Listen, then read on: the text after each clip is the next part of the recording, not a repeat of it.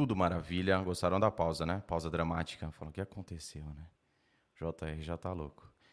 Tudo maravilha. Seja muito bem-vindo, seja muito bem-vinda a mais um episódio The Lawyer Experience, o melhor podcast de todos. Ok? Claro, tenho que falar que é melhor, porra. É meu falar que o negócio é ruim? É o melhor dos melhores. Eu sou João Rafael Imperato e neste episódio, nono episódio, uma convidada de peso. A rainha do Rio de Janeiro. Comanda Advocacia Carioca. Com vocês, Cristina. Cristina Cruz. Seja muito bem-vinda, Cris. Gostou da apresentação? É, exagerada, mas gostei. É Estava é bom no, ser. Viu? Estava no combinado daquele cachê, era isso, né? Isso, assim, ah, isso, pai, então, era tá isso. Bom, tá bom demais. Então, tá. O trabalho foi bem bom, feito. É, Cris, bom obrigado, dia, viu? João. Imagina, Obrigada a você pelo convite. É muito bom estar aqui. Eu sou da manhã, então gosto de, de começar o dia cedo. É bom estar aqui com você e espero que o pessoal que, que nos assista goste do bate-papo. Vão gostar. Tem que vão, tem, tem que impor. Vão gostar, então. Obrigado, Cris, pelo aceite. E só uma curiosidade para a galera que está acompanhando: o que eu faço?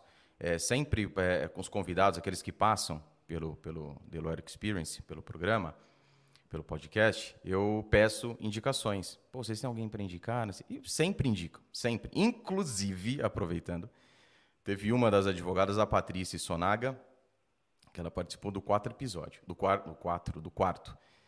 E ela convidou, passou uns contatos para mim. Oh, eu me senti importante só pelos contatos. Mas é uma galera assim que eu falo, meu Deus do céu, é, é muito peso pesado. Galera de muito tempo, que se aceitar vai ser legal aqui para advocacia. Mas duas, duas até agora é inédito isso aqui. Dois convidados, Matheus Terra e Vanessa Moraes, indicaram, ó, chama a Cris porque ela tem a cara do negócio. Porque eu falo para eles, o Cris, eu falo assim, ó, vocês têm alguém para indicar? Porque eu sei que todos têm vários contatos, né? Mas eu falo, eu tenho alguém para indicar desde que seja a cara do, do, do, do, podcast que tem essa mesma pegada nossa. Né? Então, tanto é que você começa a falar assim, eu sou da manhã. Então, Matheus é da manhã. Vanessa é da manhã. Eu sou. Então, é uma coisa que já tem em comum ali. É, é, os dois são suspeitos pela indicação, mas amigo é amigo, né? Amigo é amigo, é Quem tem amigo tem tudo. Tem amigo tem tudo. Tem, tanto é que tem gente que fala, né? Não, comprar avião, compra avião não, pô. Meu amigo tem avião. Não gasta dinheiro com isso daí, barco, avião. Então o pessoal já, já cola na amizade. Mas isso daí, são ótimas pessoas. Mais uma vez, muito agradecido. E Cris, antes, né, até eu ia entrar com o patrocínio agora, mas antes eu quero falar uma coisa. A gente aí nos bastidores falou da Gigi. E a Gigi, ela é mencionada lá no seu perfil, mãe da Gigi. Futura advogada, é isso? Quem sabe, né? Olha, ela pode ser advogada, pode ser psicóloga. Eu acho que ela vai trabalhar em alguma coisa relacionada a direito e, claro, puxar a sardinha para o meu lado, né? Direito das famílias. é isso aí. Outro dia eu perguntei para um, um, um sobrinho, eu falei, aí, o que, que você vai ser quando crescer? Jogador de Free Fire. Eu falei, tá, tá tô atrasado. A gente fica, né? Ah, vai ser médico, vai ser advogado, vai ser engenheiro. Hoje em dia, assim, ah, vou ser gamer, vou jogar Free Fire, vou jogar Counter Strike. Então, é a, a, a parada Que bom, diferente. né? Que bom. Que, que bom, bom, porque são tantas novas profissões, a gente fica tentando colocar os filhos dentro da caixinha, mas a verdade é que eu quero que ela seja o que o que a faça feliz. Mas óbvio, a gente acaba sempre trazendo para a nossa zona de ah, conforto. Ah, e você teve isso, Cris, quando você lá um momento. Tive. Um momento onde você fala assim, putz, eu quero ser advogado. O que é gozado, que durante a faculdade, eu, eu lembro, eu sempre quis, eu sempre, sempre não, desde, desde seis anos de idade eu sabia, porque eu convivia com meu tio, que era advogado, e eu via ele trabalhando, eu falava, puta vida, eu quero ser advogado também. Então, desde moleque, você dá aquela saída, e mas a advocacia sempre vem à tona. E algo que me chamou muito a atenção foi no primeiro ano do curso de Direito, que era anual, né? No nosso tempo não era semestral, era anual. E eu vi a galera entrando no primeiro ano ali, ah, e aí, você, eu não sei, cara, ah, não tinha. Meu pai deu uma pressão lá que eu tinha que fazer alguma coisa, eu estou fazendo direito aqui. E segundo ano, tinha gente no terceiro ano que não sabia. Ah, estou fazendo um curso aqui. Né? Então, no seu caso, que momento foi esse que você falou, putz, eu quero, quero ser advogada? Então, prepare-se para. Eu já contei essa história, mas é, ela é engraçada. Prepare-se para a novidade. O que Cristina queria ser quando crescesse? Queria ser arquiteta, João. Acredita nisso?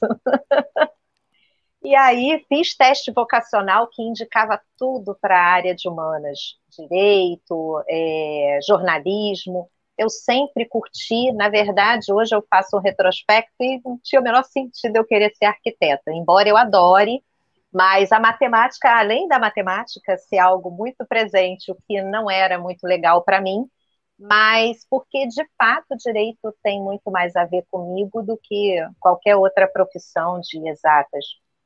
E aí eu fiz o vestibular para arquitetura numa faculdade pública aqui no Rio de Janeiro e fiz o teste, né? Porque tem, uma tem um teste de habilidade específica antes da, do vestibular propriamente dito. Passei para o UFRJ, mas claro que no vestibular eu não passei, porque eu era uma aluna mediana. E alunos medianos não passam fácil assim em faculdade pública. E aí meu pai não tem nenhum advogado, não tinha até então nenhum advogado na família. E meu pai era militar e contador. E ele ficava que ele queria muito fazer direito. E aí, óbvio, eu sofri uma bela pressão do tipo: querida filha, você tem tudo para ser advogada. E eu só pago faculdade particular se você fizer direito. Eu lembro como se fosse hoje isso.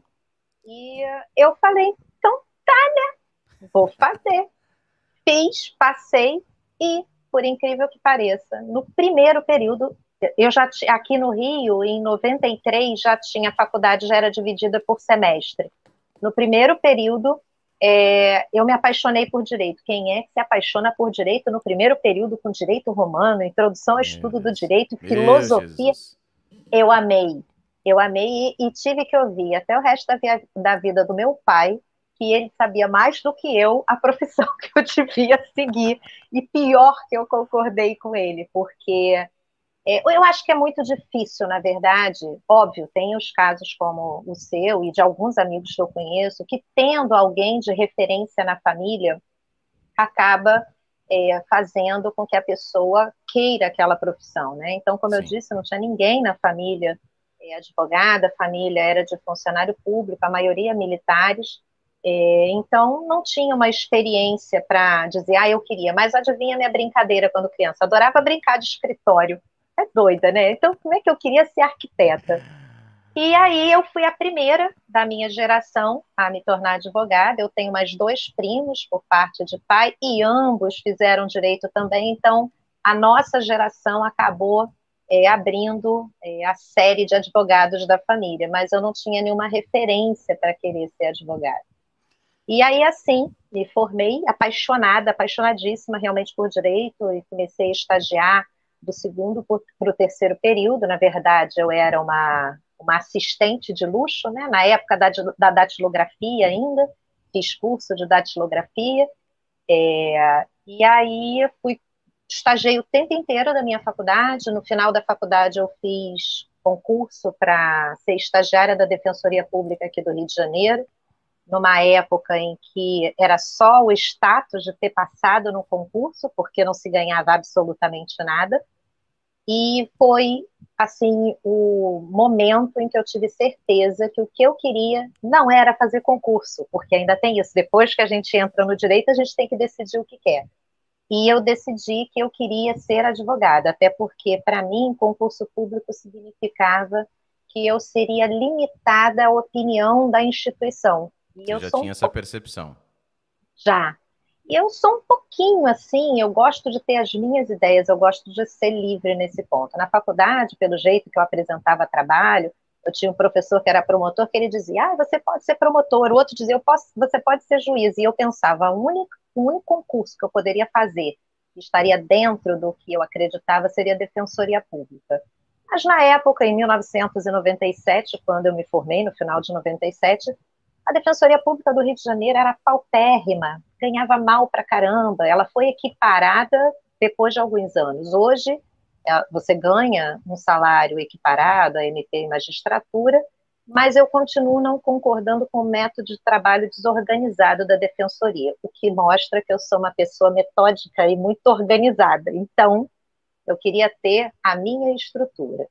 E aí eu me formei, meu pai dava o maior apoio para eu ser advogada, Felizão. e aí ele falou assim: feliz da vida, falava para todo mundo, minha filha é advogada, batia no peito, era aquela pessoa assim orgulhosa realmente da profissão da filha. E aí montou, ele montou o escritório para mim e falou, olha, por seis meses tá tudo pago, aluguel, condomínio, luz, na época era internet de escada, né? Aquela internet aquela boa, aquela belezinha, aquela belezinha, aquela que para fazer uma live seria, hoje em dia uma discadinha seria excelente. Nossa senhora, eu fico imaginando como é que a gente sobreviveu, como falamos aqui em off, né? Nós sobrevivemos, acho que é por isso que a gente dá tanto valor ao que tem hoje, porque a gente soube o que era advogar no passado. E aí, por seis meses, a Cristina, que sempre quis ser advogada, ia para o escritório, sentava no seu computadorzinho e ficava lá trabalhando, porque aí já tínhamos computador, né? É, ficava lá trabalhando, mas networking, empreendedorismo, que, o que, que, é isso? Eu não fui preparada, aliás, acho que até hoje ninguém é preparado ainda na faculdade para ser um empreendedor, né? Para ser um gestor de negócios. Então, eu fiquei por seis meses tranquila, porque afinal de contas meu pai estava pagando a estrutura. Só que seis meses passou assim, né? E meu pai era daquele que cumpria a palavra. Deu seis meses, ele chegou, bateu no meu ombro e falou: Filha, estou orgulhoso de você, parabéns, agora é sua vez, vai voar. Militar, falei, né? Agora. Você vai falar o quê? Putz, tá bom, né? Agora eu vou, né? E foi. E aí eu fiquei apavorada, desesperada. E na época, o meu namorado era o dono da sala. E o meu namorado falou: primeira coisa, tu não vai pagar aluguel. eu falei, obrigada. É. Então já ajudou. E aí ele, ele embora não advogasse, ele trabalhava no, no, órgão público, ele não advogava diretamente, mas era um, um ótimo é, instrutor, até um mentor, né? Hoje, hoje o termo que se usa muito, ele foi um ótimo mentor, tinha muito mais experiência que eu, e ele me deu esse empurrão para advogar e não ter medo de advogar. Ah, Cristina, como é que você fez para os seus primeiros clientes? Eu vou dizer que antes mesmo de ter o escritório, eu já tinha dois clientes da família, naturalmente, porque esse é o nosso maior networking. Graças ao meu pai, meu pai falava para todo mundo que eu era Precisava advogada. nem de cartão de... Vai rodar cartão de visita? Não, não, não, tem meu pai ali. não, não precisa. Aqui. Exatamente. Era bem assim qualquer pessoa que tivesse problema, numa época em que, óbvio, né, não existia essa questão também de nicho, o advogado tinha que saber de tudo um pouco. Óbvio que teve áreas que eu atuei só quando eu estava como estagiária. Quando eu me formei, eu decidi que eu só queria atuar na área civil. Mas as minhas primeiras ações foram um inventário e, na época, uma conversão de separação em divórcio. Então, na verdade, eu acho que é, o nicho acabou me escolhendo. Embora eu tivesse na defensoria pública os últimos períodos de estágio tivessem sido nessa área, eu tivesse me apaixonado, é, eu lidava com o cível de um modo geral, imobiliário, consumidor, consumidor, né, que eu acho que é a grande porta é. para você perder o medo de fazer audiência. Até hoje, né? Até hoje. Então, eu atuava em direito civil, de um modo geral, mas eu realmente tinha um amor maior pelos conflitos familiares. Eu adorava isso. Eu realmente, eu, só que eu não sabia também me, me separar do problema. Então eu me envolvia demais no problema do cliente. E com isso o cliente ficava satisfeito, indicava para outro, que indicava para outro. Então eu vivenciei uma advocacia realmente é, de fazer a propaganda boca a boca. Ainda hoje isso existe, mas hoje nós temos as redes sociais, nós ah. temos muitas outras formas de ampliar né, esse alcance. Então, basicamente, a minha, a minha estrutura de advogada começou daquele networking que as pessoas desqualificam, que é a família e os amigos. Muitos, muitas pessoas, isso é uma coisa que eu e Matheus e Célia conversamos com frequência. É engraçado quando um amigo não sabe o que você faz, é sinal que você não está sabendo se vender. Sabe que eu, eu... eu bato, Oi, desculpa, hum. pode ir. Não, pode, pode falar. Pode. eu bato, isso, o Matheus ele fala muito essa questão, né? É, principalmente quando a gente entra nesse ponto dos advogados, ele fala, meu, é, não adianta, a gente tem aquela, né, aquela retração com relação a, puta, mas é pro meu tio, porra, minha tia, meu primo, minha mãe, meu pai. Eu também, o meu primeiro, o meu primeiro foram os meus pais. Tá lá meu pai, minha mãe, procuraçãozinha, que é o que você disse. É aquilo que você tem na hora ali, entende? Então não adianta ficar escolhendo muito, né? E então isso é, é, é tem que ser, pelo menos do meu ponto de vista, tem que ser encarado pelo, pelos advogados e não somente, vamos falar assim, do, até hoje, até hoje, é, alguns parentes procuram. Então, putz, tem uma coisinha aqui, uma coisinha acolá, e você podia chegar no momento e falar assim, ah, não, não quero, porque é parente, enfim. A gente fala tanto assim, ah, Sônico advogado da família, Sônico advogado na família, fala tanto em ajudar, aí aparece um, aparece um parente e fala, ah, não, não vou pegar, porque, ah, ele não vai querer pagar aquilo que eu quero, e vai ficar me enchendo o saco, porque, entende?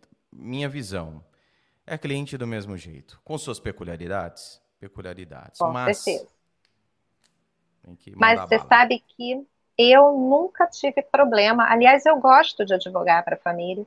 É, e eu também nunca tive problema de ah, desqualificar o meu serviço e dizer, ah, não vou pagar porque você é filha, porque você é sobrinha, porque você é prima. Nunca tive, realmente eu tenho que agradecer por isso. E talvez pela forma como a coisa mudou na família, né? Uma família toda de funcionário público, de, de, de repente, uma louca resolveu ir para a iniciativa privada. Vão ser, vão ser profissional liberal. Então as pessoas tinham muito esse respeito, tem até hoje. É, toda vez que tem alguma questão, ah, Cristina, você sabe me ajudar? Naturalmente, hoje eu me afastei de muitas áreas, eu foquei na parte de família e sucessões. Então, em cível, eu sei é, consumidor, causas mais simples, as causas mais específicas de consumidor, eu tenho sempre um parceiro para indicar imobiliário. Então, assim, no geral, hoje eu tenho uma rede mais específica para indicar quando, dependendo da situação. Mas eu continuo dando assistência e eu de jeito nenhum eu eu reclamo, ah, eu acho que é ruim advogar para a família, porque a minha experiência foi muito boa. E graças a eles, a minha rede aumentou. Além da entrega de cartãozinho, é, tinha um reconhecimento verdadeiro, sabe? Aquela coisa assim, ah, de estar de, de tá orgulhoso de ter alguém que podia ajudar a família. Então, eu sempre falo, quando, quando tem mentoria, quando tem curso, eu sempre coloco para os alunos, para os mentorados, a importância é, da família nesse primeiro passo. Mesmo que a família não pagasse, eu entendo que no início caramba, trabalhar de graça é que as pessoas hoje estão mais focadas no dinheiro do que na experiência. E isso é uma coisa que me incomoda muito, sabe? Eu também. É, eu fico com a impressão de que a geração agora tem uma pressa de ter sucesso, como se, o, como se o sucesso fosse algo assim imediato. Não é. E sucesso também é muito relativo, né? O que é sucesso para você, João, Exatamente. pode não ser para mim, Cristina. Então eu acho que o que me preocupa hoje é lidar com essa com esse desespero de eu preciso ter dinheiro, eu preciso ter aquela coisa que o fulano do Instagram tem, o que o Beltrano é, no YouTube tem, e virou uma correria. Mas eu sempre prezei pela experiência. E então para mim foi muito muito bom. E aí passou o tempo, essa rede foi ampliando e é muito legal ver que eu tenho cliente até hoje daquele início. E aí eu me tornei é, advogada da família, né? Quando você começa com o cliente, e aí o cliente indica para o irmão, que indica para o primo, que indica é para o tio, que indica para o avô. Então, eu tenho algumas famílias na minha carteira de clientes e que são, acabam sendo, é, elas não acabam, né? Elas não têm fim, porque é sempre uma indicação de satisfação. E aí eu vejo que mesmo não tendo, na época, conhecimento das ferramentas de empreendedorismo, de marketing, eu usava algumas habilidades que hoje são é, um sucesso né, da advocacia, que são as soft skills. Então, eu tinha essa questão do atendimento personalizado, humanizado, mesmo tendo escritório, porque na minha época é, era importante ter um escritório. Né? Então, se você não tivesse escritório, você não era advogado. Uhum. Vocês primeiros meses que eu advogava, que ainda não tinha escritório, então eu estava com esses dois casos. Atendi um cliente que era empresário no bairro onde eu morava, eu atendi na minha casa. E o meu cartão era o endereço do meu, da minha casa, e no, ao invés de estar apartamento, era sala 102. Eu era zoada horrores pelos amigos e pela família, porque eu falava que eu tinha o, o escritório que era na minha casa. E atendi esse cliente, vou dizer para você, João, atendi e tenho esse cliente na minha carteira até hoje. Um empresário, era um pequeno empresário na época, hoje é um, um empresário de médio porte, e em nenhum momento ele se preocupou em ter sido atendido na sala da minha casa. Obviamente, hoje eu não faria isso, mas na época, cara, com 20 e poucos anos, você é uma idealista. E aquilo para mim, então quando as, as pessoas falam, ah, hoje, né, que nós temos uma realidade totalmente diferente da advocacia, ah, eu preciso ter um escritório para ser reconhecido. Ah, eu preciso ter X clientes, eu preciso é ter fetiche, a placa na né? porta. É exatamente isso, é fetiche. Mas talvez, por eu ter passado tanto tempo com a placa na porta, né, entendo um escritório físico, eu hoje entenda que, para mim, o melhor não é ter uma placa na porta, não é necessário isso para me fazer como referência, como autoridade ou como uma boa profissional. Mas, óbvio, isso é questão de tempo, né? Então, depois disso, o escritório, por oito, nove anos, ele foi um escritório pequeno, mas eu já tinha contratado uma estagiária, era uma, uma estagiária secretária, ela aprendia de tudo. Eu sempre gostei de ensinar. O que eu aprendia, eu gostava de passar. E aí, essa secretária estagiária, porque ela era secretária, mas foi aprendendo direito. Hoje ela é advogada, só para ver como eu influencio as pessoas. E trabalha com você ou não? Trabalha... Hoje ela é minha cliente, na verdade, porque aí ela deixou de advogar agora recentemente para exercer a maternidade, e hoje ela é minha, é minha cliente. Mas ela fala para mim: você é culpada, Cristina, por eu ter advogado. Ela advogou por bastante tempo e uma outra que, que também era minha secretária e que se tornou minha estagiária, se formou, fez parte do escritório, foi uma das advogadas do escritório, e até hoje, quando tem ações específicas, porque hoje a minha contratação é por demanda. Eu já tive uma estrutura grande, o que eu vou chegar aí no ponto do fracasso, é, que as pessoas não gostam de falar de fracasso, mas eu aprendi em 2018 que às vezes o que a gente fala a gente não só é, se alivia, como também serve de referência para outras pessoas que estão passando pelo mesmo fato e não conseguem ver um futuro. E assim, eu acho que os fracassos acontecem para a gente levantar, sacudir a poeira e focar no próximo objetivo, mas até aquele momento eu não entendia isso. Então, meu escritório era pequeno, e aí ele foi crescendo. Em 2006 para 2007, eu contratei uma estagiária estava no final da advocacia, é, 2007, na verdade, eu já estava grávida da Giovana, Giovana nasceu em dezembro de 2007 e essa estagiária, ela era fantástica e se tornou uma posso falar palavrão? Lógico, pode. Uma puta advogada. A Talita, realmente aquela que era super proativa, que queria, que ficava, Cristina, me dá mais, me dá mais. Ela queria ela queria aprender de toda forma gosto, e ela me né? deu. Exatamente. E aí ela ficou, ela manteve uma, a estrutura do escritório enquanto eu estava em casa com Giovana, né? Logo que a Giovana nasceu, eu não consegui naturalmente. Profissional liberal não consegue dizer vou tirar licença maternidade, beijo, tchau. Então, Giovana ia comigo, bebezinha, para o escritório, e os clientes iam lá não para falar comigo, mas para visitar a Giovana bebê. Né? Então, assim, o escritório virou uma sucursal de creche. Então, pelo menos duas vezes por semana eu ia no escritório para poder auxiliar. Então, eu já tinha uma estagiária e uma secretária. E aí, na sequência, entrou uma outra advogada, e essa já advogada, e surgiu a oportunidade da gente fazer a, o escritório crescer. Então, ela uniu a minha estrutura com uma amiga que tinha acabado de perder o sócio, que tinha falecido, que tinha uma estrutura, um escritório maior, e a gente juntou as expertises, e em 2013 a gente foi e juntou. Né? Então, nos tornamos uma, uma sociedade. Uma fusão. Fusão. Uma fusão, exatamente. Mas foi uma sociedade bocal, sabe? Aquela sociedade que não se deve fazer. Foi Fuzinho essa. Bigode. Então já sentiu que vai dar ruim, né? É. Ixi, e até... tem, tem, eu tenho uma história com isso daí que é coisa de louco.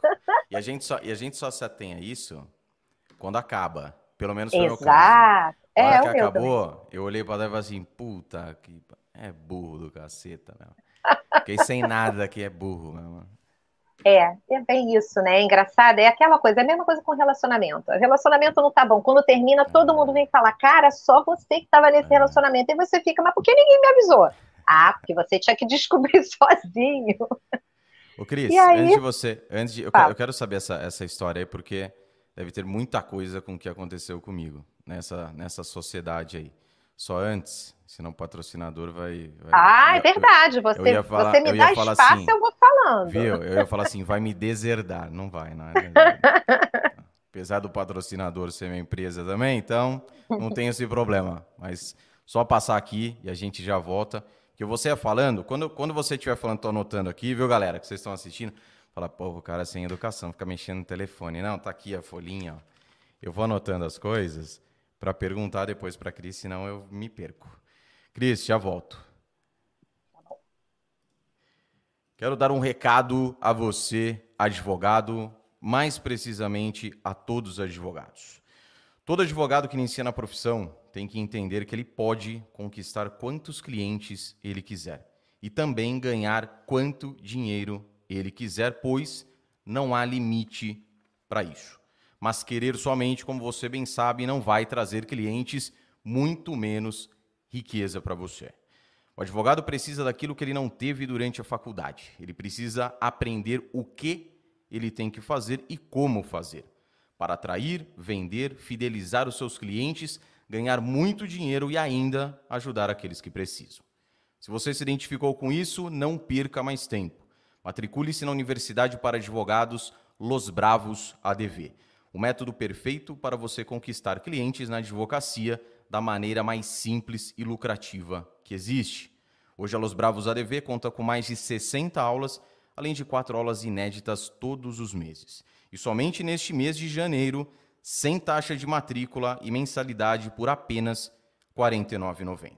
Aproveite agora essa oportunidade, porque essas condições são por tempo limitado. Matricule-se agora, tem interesse, é o primeiro link abaixo na descrição. Universidade para Advogados Los Bravos ADV, a melhor opção para o seu futuro na advocacia. Cris, voltando aqui então, conta pra gente o que foi que aconteceu. Pintou a sociedade felizona da vida, porque eu fiquei na minha, falei, nossa senhora. Assim, eu vou falar assim, como Deus é bom. Mas Deus é bom porque coisas acontecem em nossa vida que a gente fica full pistola e depois você fala assim, meu, é bom mesmo. Se eu achava que foi que se eu achei que ele foi bom comigo porque me colocou, ele foi melhor ainda porque me tirou. Conta pra gente o que aconteceu. É exatamente isso. E aí, em 2013, foi uma alegria, né? Porque eu fiquei assim, caramba, chegou aquele momento de crescer, né? De ampliar os horizontes. Eu era advogada atuando na área de família e sucessões a outra era advogada previdenciária e a terceira advogada trabalhista. Eu falei, caramba, vai unir várias expertises, vai ficar maravilhoso. E no início foi realmente maravilhoso. Eu então me desfiz, na época eu já não namorava mais o dono da sala, então eu continuava naquela primeira sala desde o início. E aí eu desfiz o contrato com ele, tinha voltado a pagar aluguel, porque ele já não era mais meu namorado também, né? Então, quando terminou o namoro, a gente acertou de voltar a pagar aluguel. Você nem chegou a negociar com ele? Falou assim, viu? Tem como uns seis meses aí, pelo tempo, pelo tempo que nós vivemos juntos.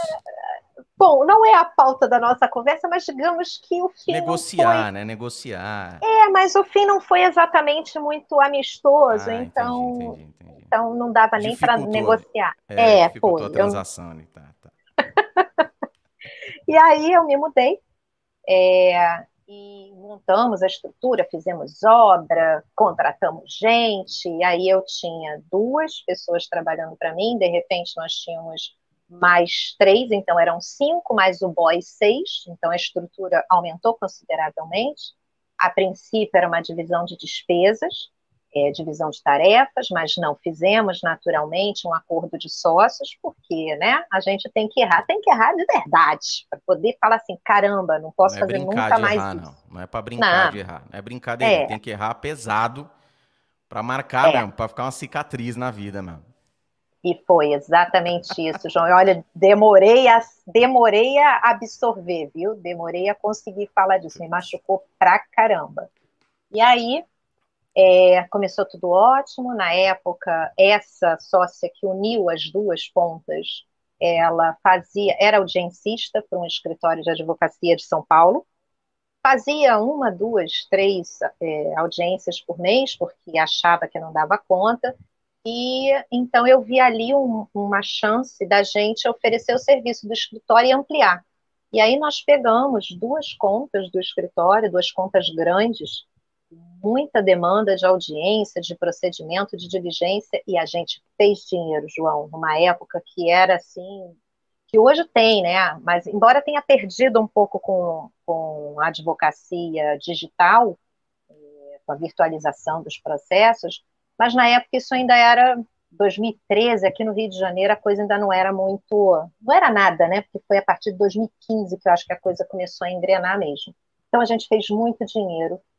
E aí, óbvio, né? Onde tem dinheiro tem o quê? Uhum. Tem briga. E aí, essa pessoa que tinha o contato, mas que não sabia trabalhar o contato, que teve o auxílio né, meu e da outra ponta da, da, da sociedade, para dar um up, a gente passou a trabalhar por conta disso, mas eu, como especialista em família, tinha que atender todas as demandas de família do escritório, e a advogada trabalhista tinha que atender todas as demandas trabalhistas, e essa que era o contato, ela só queria gerenciar. A contato chegou... era sócia também. Era era a sócia que não entrava na divisão de despesas porque ela estava muito mal financeiramente. Então a gente tinha pena e pagava por ela, sabe? Ela é a que tinha, ela era, ela era o, o relações públicas do escritório. Isso. Ela ia para a rua, tinha facilidade e vocês ali na prática jurídica torando. Torando, de verdade, mas torando da gente quase surtar. Mas ok, estava entrando dinheiro, estava todo mundo feliz. Mas aí começaram os questionamentos. Por que, que a gente não tem que dividir dessa forma? E aí aquilo que começa errado, né, é o que eu digo, é, combinado não sai caro. Quando a gente não combina e vai tentar rever no caminho, é o que eu falo aí trazendo para minha prática no casamento. É muito mais fácil você acertar os detalhes dessa convivência antes do que durante ou depois.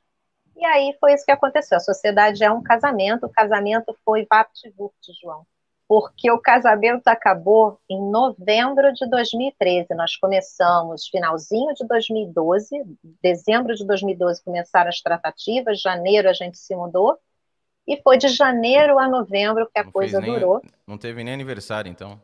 Nem Tem bolo, nem velhinha, nada. Oh, foi muito ruim, foi muito e ruim. O rompimento, foi... o rompimento foi traumático. Porque... Não, chegou ali, conta pra mim, porque eu sou curioso.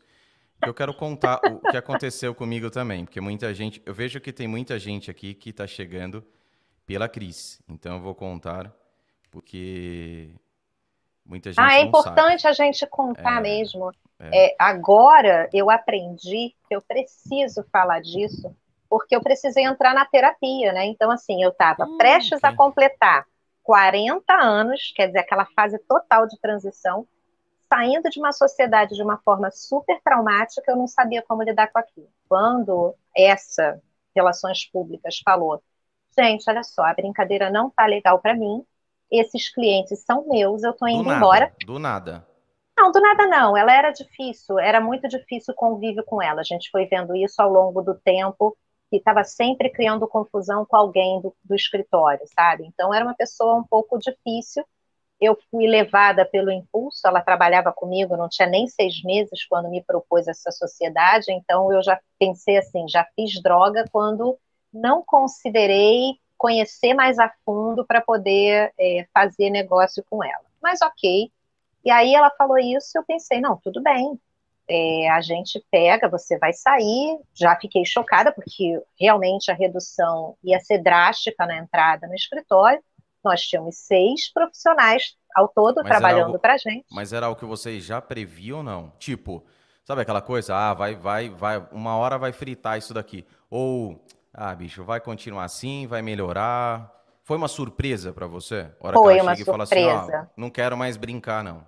Foi, foi uma surpresa. Ela era uma pessoa complicada, a gente tentava gerenciar, a gente já sabia avaliar quando ela chegava de mau humor, e eu melhor hoje não tocar nesse assunto.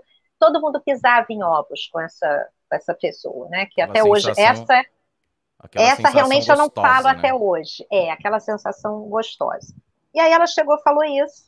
E ela era muito amiga da outra sócia, né? E a outra sócia falou assim. Aí eu pensei, não, tudo bem.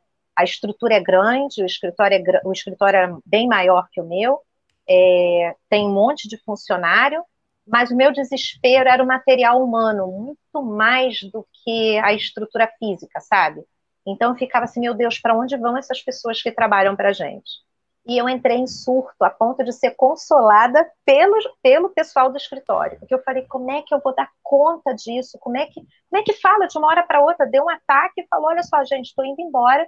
Ela, na verdade, a gente começou a perceber que foi diminuindo um pouco a demanda, ela já foi tentando separar algumas coisas, até que deu a cartada final. E aí a outra sócia falou: então, o escritório está alugado no meu nome. E aí, se ela também não vai ficar, eu vou entregar o escritório. João, eu fiquei sem estrutura física e sem sociedade. Eu entrei, eu não bebo, tá? Quem me conhece sabe que eu bebo, eu sou muito fraca para bebida, não ligo, mas naquele dia eu saí com as estagiárias, com as advogadas, e falei, preciso beber. Meu marido entrou em desespero, foi me encontrar no bar, porque ele falou, meu Deus, vai voltar bêbada para casa foi muito traumático. Foi muito traumático mesmo. Assim, é, uma, é uma coisa que por anos eu não consegui falar. Então, aconteceu no final de 2013 e a primeira vez que eu falei ao vivo para 150 pessoas, só que já que é para contar, a gente conta para um monte, né? Foi num evento presencial aqui no Rio de Janeiro e foi de supetão, não era a ideia, porque eu ainda não me sentia preparada para falar, mas tinha tido uma palestra antes e Rodrigo Veríssimo do Advogabilidade, e ele falou do quanto o americano dá importância para uma história de fracasso para saber se aquele profissional tem capacidade de se reerguer. E aí eu ia falar logo em seguida, João, não sei o que me deu, baixou um santo, deve ter sido, e eu resolvi falar assim, ah, no final, se der tempo, eu conto uma história. E aí contei a história. E aí eu fiquei, assim, impressionada o quanto aquilo impactou na vida de muita gente que estava no evento, porque não tinha só jovem advogado tinha advogado da mesma idade que eu, que tinha passado ou estava passando por algo parecido e achava que não tinha solução.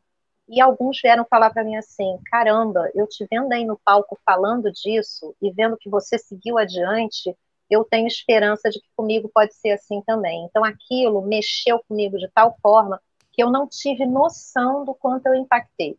E a partir dali eu falei: e aí eu fui toda orgulhosa para minha terapeuta. Eu consegui falar, João, de 2013 para 2018, foram cinco anos engolindo aquilo, sabe? Ficando com vergonha de ter, porque depois disso, em 2014, então, achei um outro escritório que estava entre o primeiro e o segundo, levei parte do, do pessoal para trabalhar comigo, mas é óbvio, né, que essa conta não vai dar certo em algum momento, porque eu era insistente, sou cabeça dura, e aí de 2014 a 2000, final de 2017, eu insisti que eu ia manter todo mundo, que ninguém ia ser mandado embora, que ninguém ia ficar sem emprego, e as advogadas que trabalhavam para mim falavam: Cris, primeiro você se salva, depois você salva os outros. Mas a Cristina teimosa, não, vou salvar todo mundo junto ao mesmo tempo. Aí, óbvio, a conta não fechou. Serviu de estímulo, né?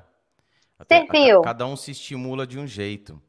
Isso daí é Exatamente. muito nobre, é muito nobre da, da sua parte, porque é, empresa é muito isso. Eu, eu trabalhei no corporativo durante anos de grande empresa. Para mim foi o modo, de, porque eu já fui solo, associado, não nessa ordem, tá? Que vai solo, associado, já tive a sociedade e corporativo. Então, dos quatro modos, a advocacia corporativa que foi aquela que eu mais me identifiquei. Louco, né? Porque é, a pessoa olha para mim e ela fala: Imagina, isso daí é bicho solto e o corporativo você é subordinado, pô. CLT, carteira assinada. Só que ali, uma baita. Foi onde eu mais aprendi. Uma baita de uma escola. e eu vi essa questão do, do é porque assim a, a galera não tem uma visão do que é uma empresa. A empresa quer grana e não tem nada de errado nisso, entende? A empresa quer dinheiro. Ah, não tá bom? Então tchau, ó, vou mandar embora aqui, vou mandar embora. Não faz muito tempo, isso aconteceu, um exemplo só. Mas não faz muito tempo que chegou a mim, o cara falou assim, pô, advogado do escritório foi lá, pegou os associados, a galera que tinha ali, secretária, lá, lá, falou, ó, pessoal, é o seguinte, vou mandar uma tantos embora e outros tantos é sacanagem, mas já tô dando spoiler aqui, porque eu não quero falar muito palavrão, falo muito, muito. E minha mãe fica assistindo, e minha mãe fala assim, ah, fica falando palavrão lá toda hora. Ih, YouTube. Sua mãe vai brigar comigo. Oh, eu só não, pedi não, autorização assim, para falar porque eu sei viu, que você fala. Viu? Tem vídeo meu aqui, tem vídeo meu aqui, tem um dos episódios que não monetiza. Porque de tanto palavrão que tem, o YouTube vai lá e tira, ele, ele, ele desmonetiza o teu canal. Mas nesse caso, o que aconteceu? Ele pegou, agora durante a pandemia, ele mandou uma. reuniu a galera. O cara falou, nego, porra, olhão cheio de, ah, de lágrima. O cara, puta teatrão, né? Advogado, né? O cara já metendo um teatro ali do Wolf Maia, fez escolinha do Wolf Maia, né? E aí, manda uma galera embora, a outra galera que fica reduz o salário, passa um meizinho, carrão novo na garagem. Com alegação de que, ah, escritório, pô, tá complicado, tá perdendo o cliente e o cara vai lá mete um carrão de 400 pau na garagem. Então, é assim, você ter essa visão, no meu ponto de vista, acompanhando o que eu acompanhei, porque era uma empresa. Exatamente, você podia chegar e falar assim, pessoal, é o seguinte, ó, micou, vai sair ali, vai sair ali, tô saindo também, cada um se coça aí, um abraço. E a pessoa fala assim, pô, você, a Cris fez sacanagem? Porra, acabou de tomar puta de um golpe, entende? Tem que garantir, tem que fazer o dela, totalmente natural. E aí vem, na minha visão, a questão é, dessa, é, desse estímulo. Cada um se estimula com uma coisa. E você, às vezes, olhando aquela galera, fala assim: não, não, não, não vou deixar. Pô, esse pessoal tem família. Entende? Pessoal tem família, pessoal pô, precisa comer, precisa pagar a conta. Vamos todo mundo junto. Foi o que você disse. Vamos subir todos juntos. Eu não vou tirar ninguém, não vai. Vem todo. Se tá comigo, vai continuar comigo. E Deus ajuda, né? Não tem, não, não, é. tem, não tem essa. A gente faz a nossa parte. É que eu falo, não adianta a gente botar na conta de Deus, ah, Deus vai me ajudar. E fica lá esperando o cliente bater na porta, porque não vai entrar. Então você é, fez sua parte, foi para cima e a coisa aconteceu. Parabéns, Cris, pela atitude, viu? Tanto de ter, de ter é, é, é, é exposto essa história, que eu vou contar a minha, e como também de pensar nas pessoas. Né? Que são pois seres humanos, mas é o que eu falo. É, mas a história não acabou aí. Aí é que é o maior problema, porque eu insisti, né?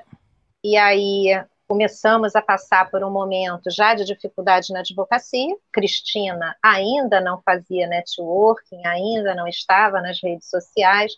Cristina achava que networking era ir a evento jurídico, mas não falar com ninguém, né? E óbvio que essa conta chegou em um momento, eu fui gastando tudo que eu tinha para poder bancar as pessoas, para tentar manter o mínimo de estrutura, até que em 2016, então, eu montei esse outro escritório em 2014 com a galera toda. E todo mundo queria ficar comigo. Falava assim: não, a gente vai ficar com você, porque as duas disseram: eu não quero ninguém. Fizeram isso que você falou: lavo minhas mãos, eu não quero ninguém, tô nem aí.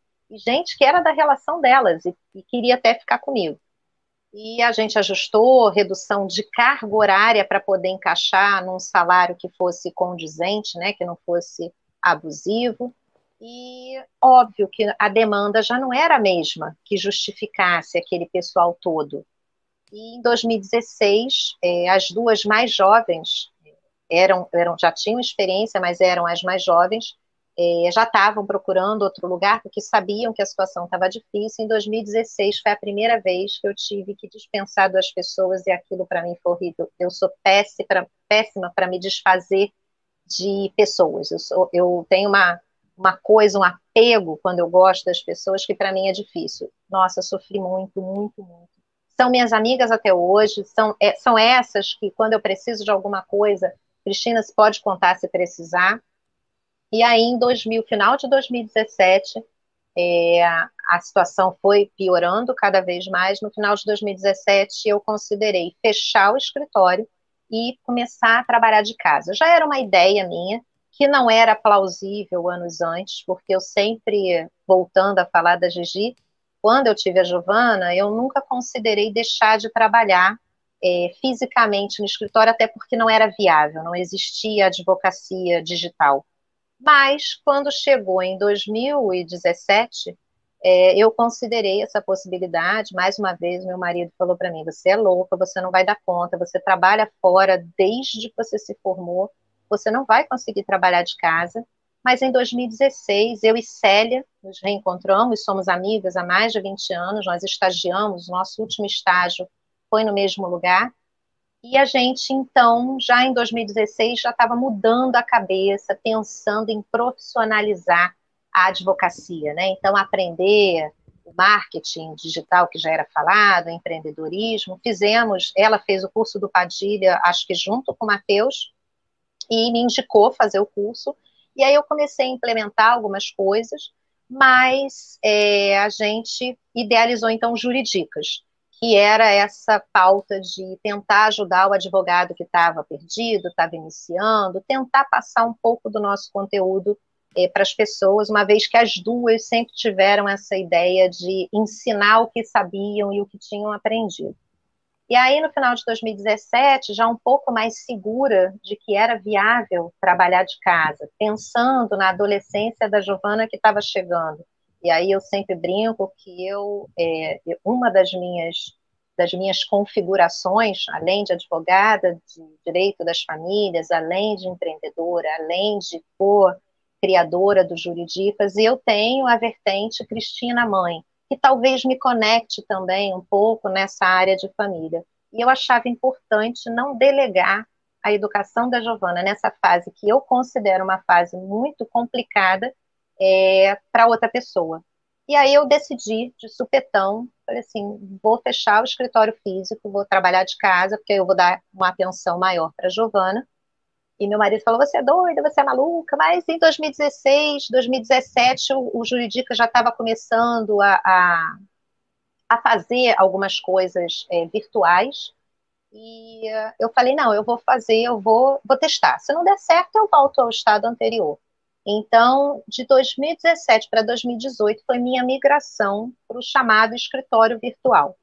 E no ano de 2018 foi o ano de maior movimento que eu tive em todos os sentidos, sabe, juridicamente falando e também nos jurídicos.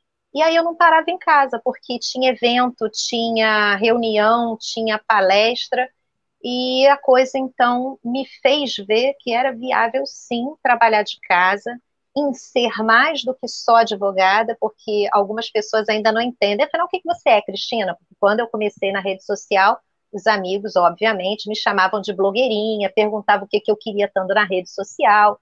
Teve gente que fazia essa piada e depois virou meu mentorado, porque era advogado experiente como eu, e não sabia como se colocar nas redes sociais. Eu falei, nada como um dia atrás do outro.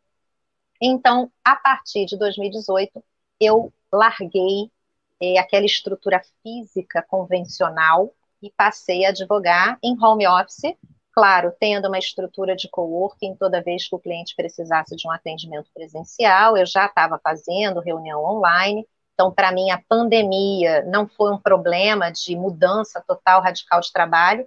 E hoje o meu marido fala para mim: caramba, se você não tivesse mudado a tua forma de trabalhar em 2018, como teria sido 2020? Mas você sabe que é gozado, Cris, isso daí que você fala que, que chama muita atenção. Ontem também, inclusive, eu falei a respeito disso.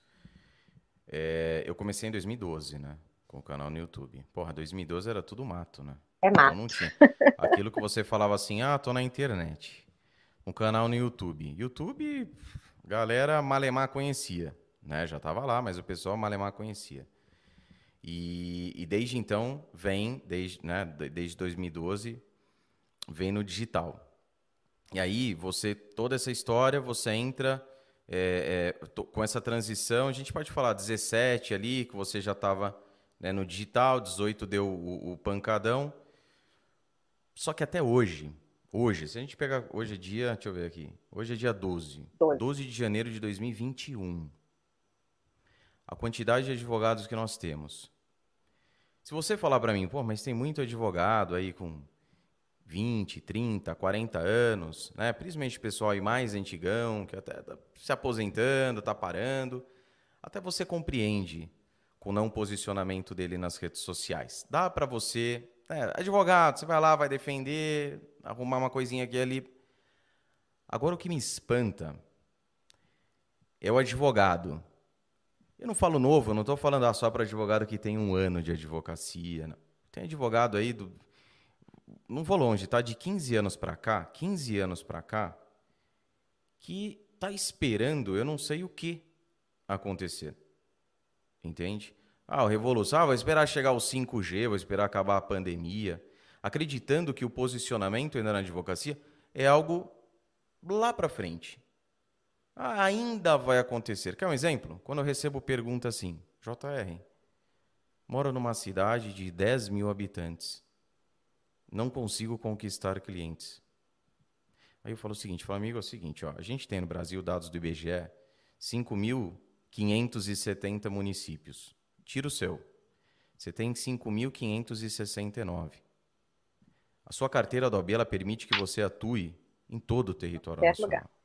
E o digital, e a gente tem que agradecer isso, porque a nossa profissão é uma, é, é, não vou falar uma das poucas, mas a nossa profissão permite com que você atenda 100% digital.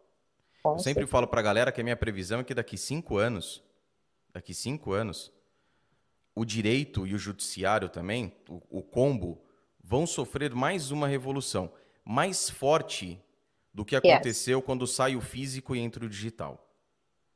Inclusive com audiências totalmente online, sem a necessidade, é, em várias situações, ou até mesmo em todas as situações, o deslocamento até o fórum. Então muita coisa vai mudar. E quando a gente fala a questão de posicionamento, quero a sua opinião a respeito disso também, que o advogado ele chega para mim e fala assim: ah, mas eu tenho um perfil na internet, eu tenho um canal no YouTube, eu tenho um perfil no LinkedIn ou qualquer outra rede social, eu tenho um site.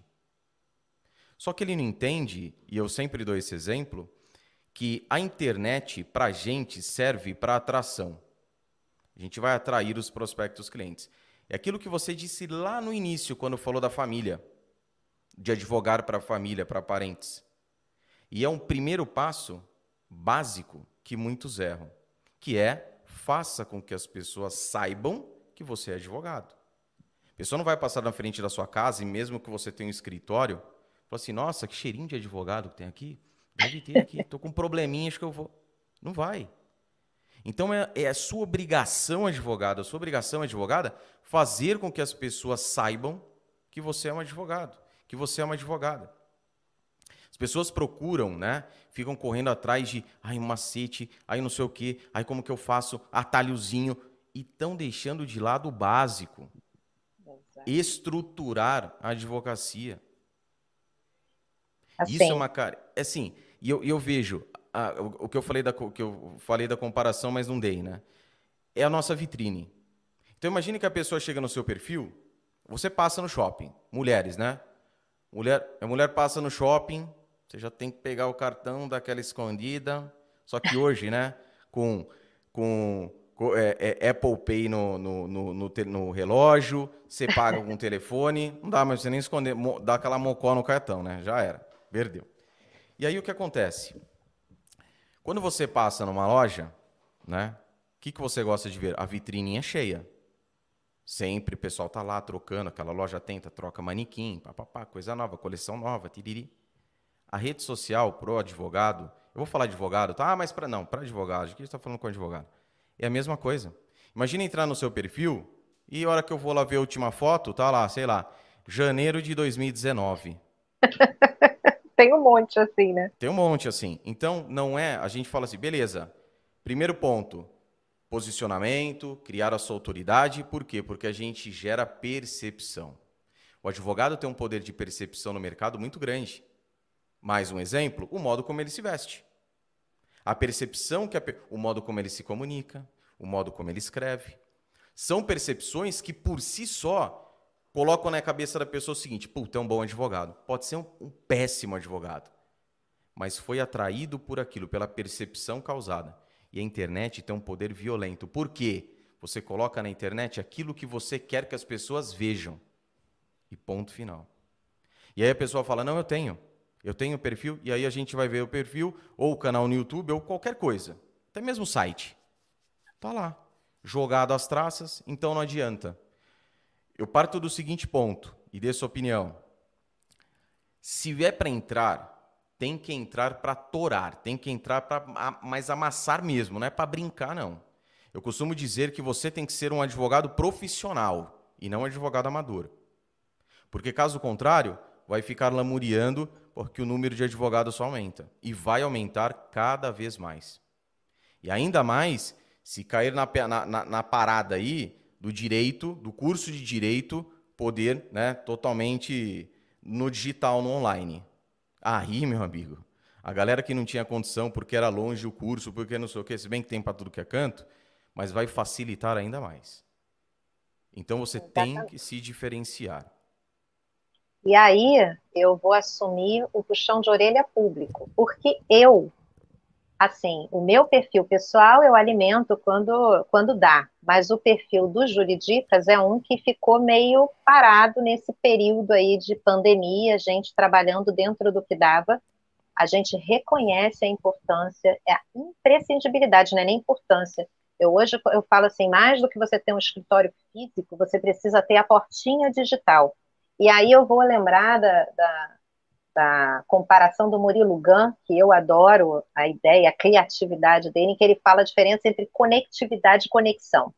Eu acho que conectividade tá certo, todo mundo tem todas as redes sociais, ah, eu tenho a rede social tal, eu tenho, eu tenho o site, eu tenho isso, eu tenho aquilo. Mas eu acho que o que diferencia o advogado hoje nesse meio digital é a conexão.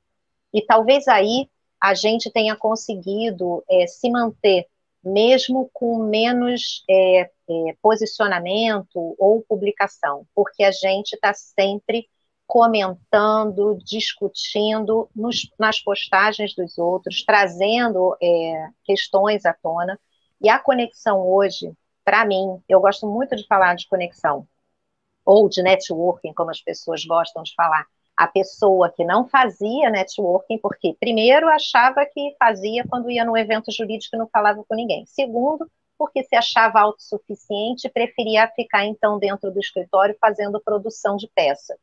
Hoje eu vejo quanto isso, se eu tivesse mudado meu posicionamento lá em 2014, o quanto isso poderia ter alterado, talvez, o meu futuro.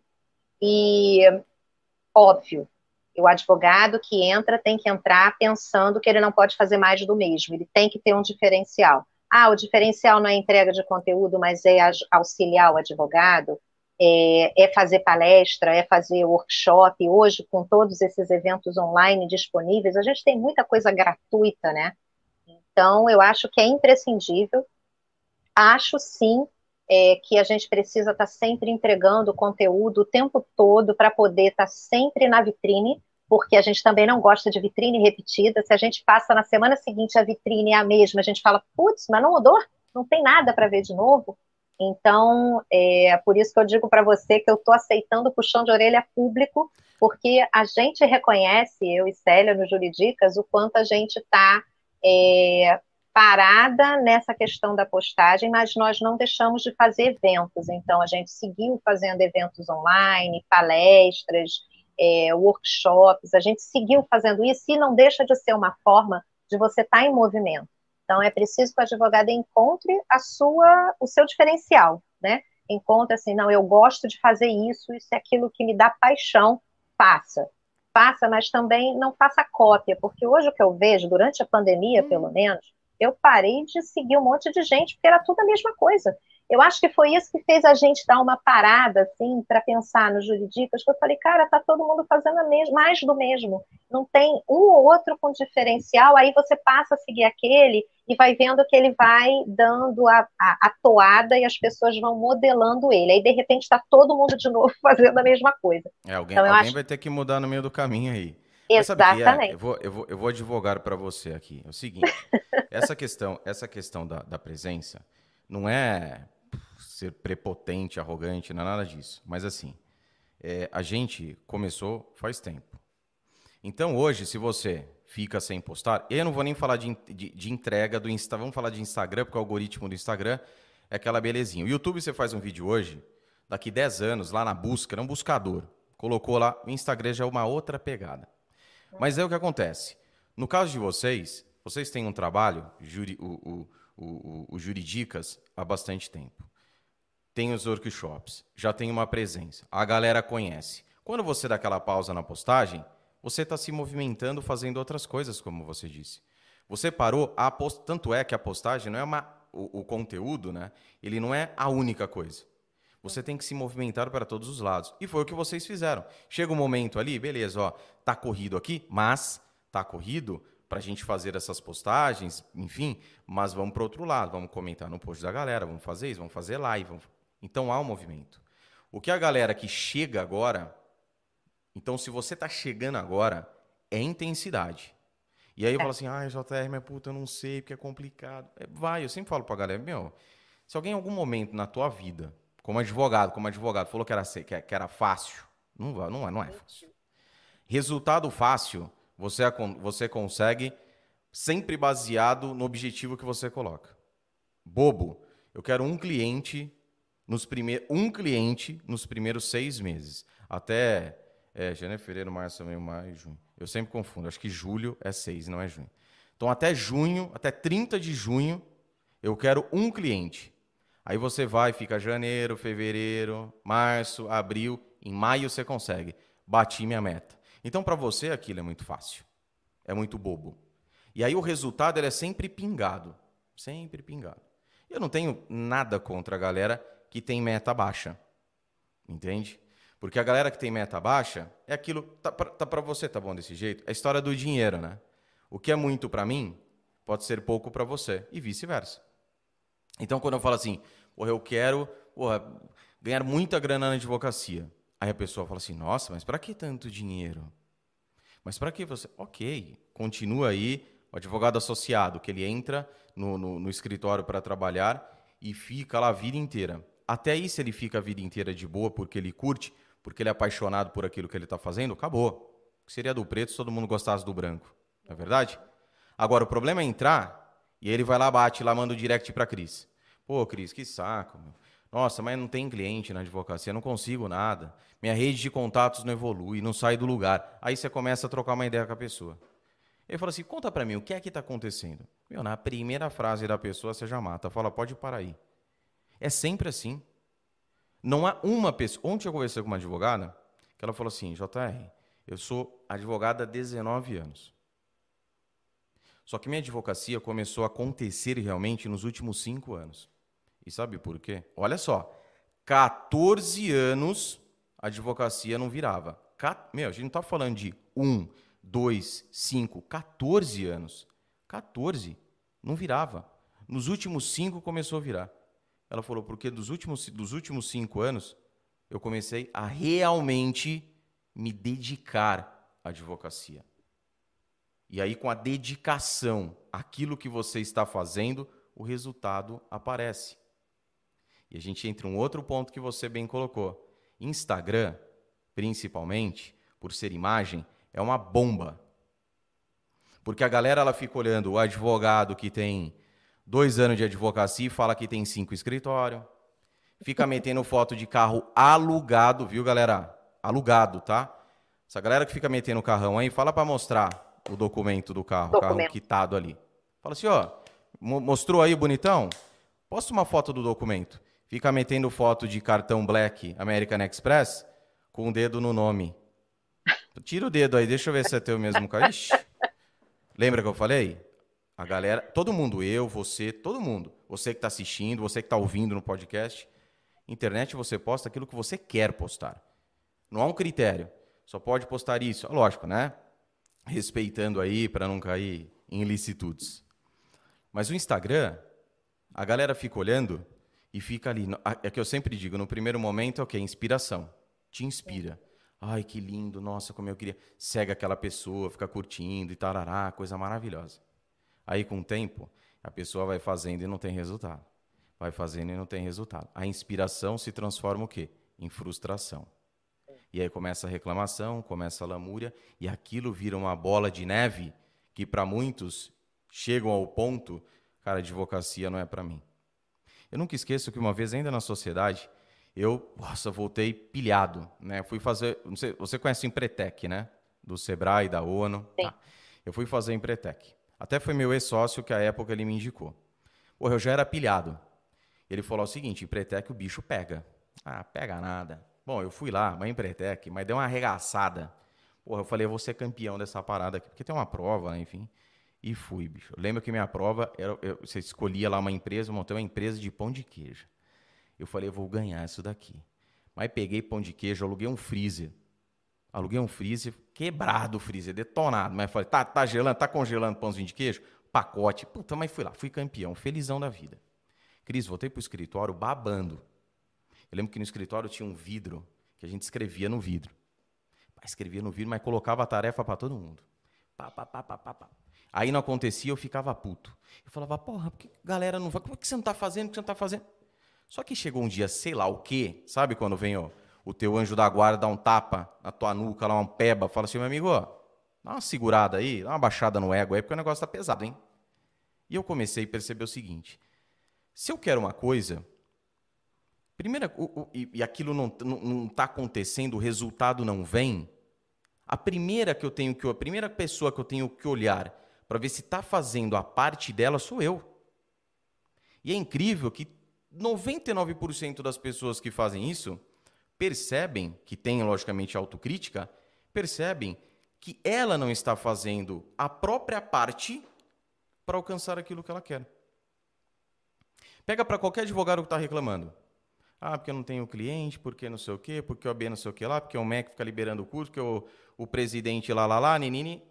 Fala, beleza, o que é que você está fazendo? Na real, na real, às vezes eu abro, coloco lá a enquetezinha no, no Instagram, falo assim, na sinceridade. Porque tem que ser sincero, na sinceridade.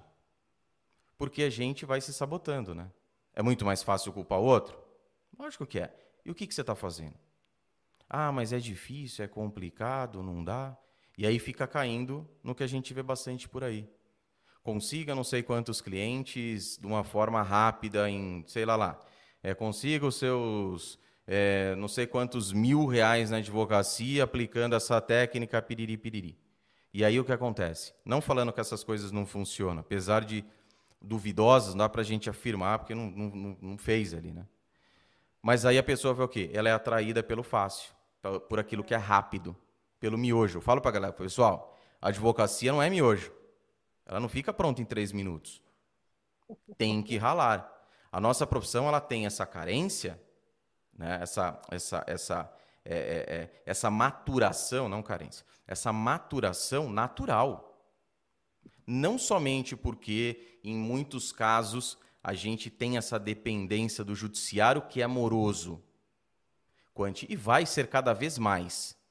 Porque cada vez mais advogados, a gente mora num país, entre aspas, abençoado também. Por quê? Porque é um país com problema atrás de problema, eu falo para a galera, vocês acham que um milhão, duzentos e lá, lá, lá advogados são muitos? Tem que pensar assim. Quantos habitantes nós temos? Nós temos um milhão e duzentos, vamos arredondar, um milhão e duzentos mil advogados, um milhão e trezentos mil. Qual é a população? Quantos dessas pessoas têm problemas que precisam de advogados para que esses problemas sejam resolvidos, sejam judiciais ou extrajudiciais? Mas a galera fica olhando para a pontinha do iceberg. 95% dos advogados ficam degladiando 5% de clientes. Porque é mais fácil. Porque quando você chega e fala assim, oh, tem 5 aqui, beleza, corre atrás dos 5. Mas tem 95 ali embaixo, ó. Estão te esperando. A galera não vai. E aí o cara fala assim, ah, JM, mas porra, dá trabalho, né, velho? Porra, ia lá, dá, puxa, vou ter que... Porra, presença na internet, pesado, fazer isso, fazer aquilo. Offline também, vou ter que não, não, não tá do jeito que eu queria aqui, né? Tá, tá beleza, meu carro ali tá fudido, tá. Olha o palavrão. Meu carro ali tá detonado, é, minha casa ali tá meio zoada, pô, quero fazer uma viagem legal, dar um presentão para minha esposa, uma escola boa para os meus filhos, fazer uma viagem da hora por ano aí. Mas não tá tão ruim assim. Acho que eu não quero tanto assim do jeito que tá. Porque quando se depara com o problema, a pessoa recua. Isso é natural do ser humano. É. É natural do ser. E aí ele vai o quê? Ele vai olhar aquilo que é fácil. Sabe o que é massa? Eu ainda estou pensando em fazer isso. Mas você chega, você fala assim, a Cris vai lá, comprou. Quanto tempo de advocacia, Cris? De carteira 23. da OAB? 23. 23 anos. 23. Aí a Cris vai lá, vai lá e compra, porra, uma puta numa casa, sei lá, uma cobertura. Qual que é o bairro mais caro aí do Rio? Leblon. Leblon. Vai lá no Leblon, compra lá a casa da Xuxa no Leblon. Cobertura. Tá vendendo, viu? Parece que a Xuxa tá vendendo, Cris. É. Vai faz uma proposta. Boa, vou Aí lá. vai lá compra, é, vai lá e compra a cobertura. Porra, pagou 10 milhões na cobertura. Aí a galera fala assim: Nossa senhora, Cris. Só que a Cris vai lá, ela vai lá, vai gravar um vídeo pro YouTube. Falou: Tá vendo isso aqui, ó? Cobertura comprei para minha família depois de 23 anos de advocacia. Fazendo isso, isso, 23. Fazendo isso, isso, isso, isso. Para quê? É isso que eu vejo que falta. A galera virar e falar assim, fala, puta vida, cara. Você chega lá, você conquista, mas você vai ter que ralar, bicho. Não é fácil. Não é fácil. Essa que é a grande pegada. É, eu acho que cada vez mais, né, a gente começou falando sobre isso, né? Como as pessoas estão imediatistas. É uma geração de imediatistas, mas nós, por fazermos parte de uma outra geração, a gente lida com esses conflitos, porque sejam alunos, colegas, filhos, estão nessa fase, a gente tem que tentar dar o equilíbrio. E quanto a liderar, e eu acho que esse é um papel que aqui nós dois é, temos também, eu digo que todo mundo precisa passar pela experiência de liderança para entender que nem tudo é bônus. Tem muitos ônus e você não saber lidar com eles é o que você falou. Às vezes a gente está muito à frente, mas está querendo delegar muita coisa que caberia a nós fazer. Então a liderança ela devia ser um passo obrigatório para que o empreendedor entendesse como deve ser trabalhar em conjunto, tra trabalhar no coletivo. E a outra coisa que você colocou, e eu acho que isso é muito importante, para mim só chegou, como eu te falei, quando eu comecei a fazer terapia, dos 39 para os 40 anos, é o autoconhecimento. Hum. Eu acho que é a ferramenta essencial para a gente entender habilidades, para entender ferramentas que a gente pode colocar em prática, e eu, especialmente, busquei, porque estava passando por uma fase de rompimento e mais do que isso, porque eu queria entender, afinal, qual era a minha habilidade. O que, que eu tinha de diferente que eu podia botar em, é, é, em prática e a, e a favor, né, à disposição do outro. Então, eu acho que quando a pessoa consegue entender que liderar é muito mais difícil do que se imagina, de que terceirizar responsabilidade não resolve os nossos problemas, e que a gente precisa assumir responsabilidade dos nossos atos, cara, metade do caminho tá tá tá seguido.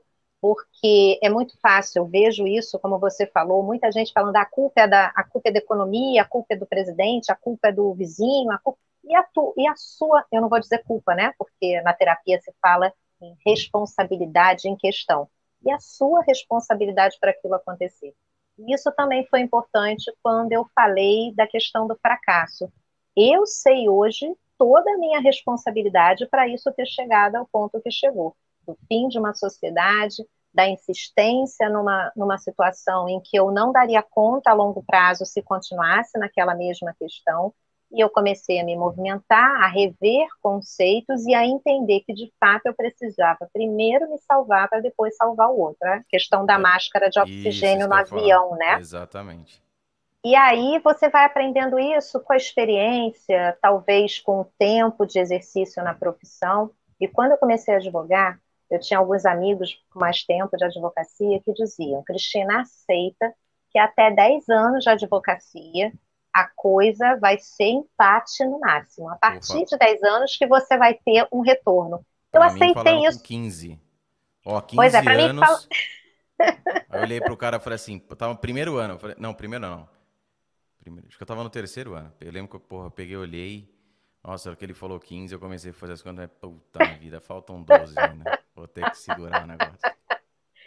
Mas é isso, né? Aí aquilo também que a gente coloca como crença limitante, né? Pô, definiram que 10 antes de 10 você não pode ganhar dinheiro, ou que você não pode estar fazendo uma viagem de luxo, quando alguém com 5 pode ter acontecido mesmo, de ter trabalhado todas essas técnicas que nós fomos aprendendo no caminho, a galera de hoje já começa a faculdade com tudo isso na mão. Então, eu entendo, e aí eu vou usar a coisa de, de é, repetir frase de pai. Meu pai dizia: é, eu cheguei até um ponto e os filhos precisam chegar mais longe pela estrutura que eu dei.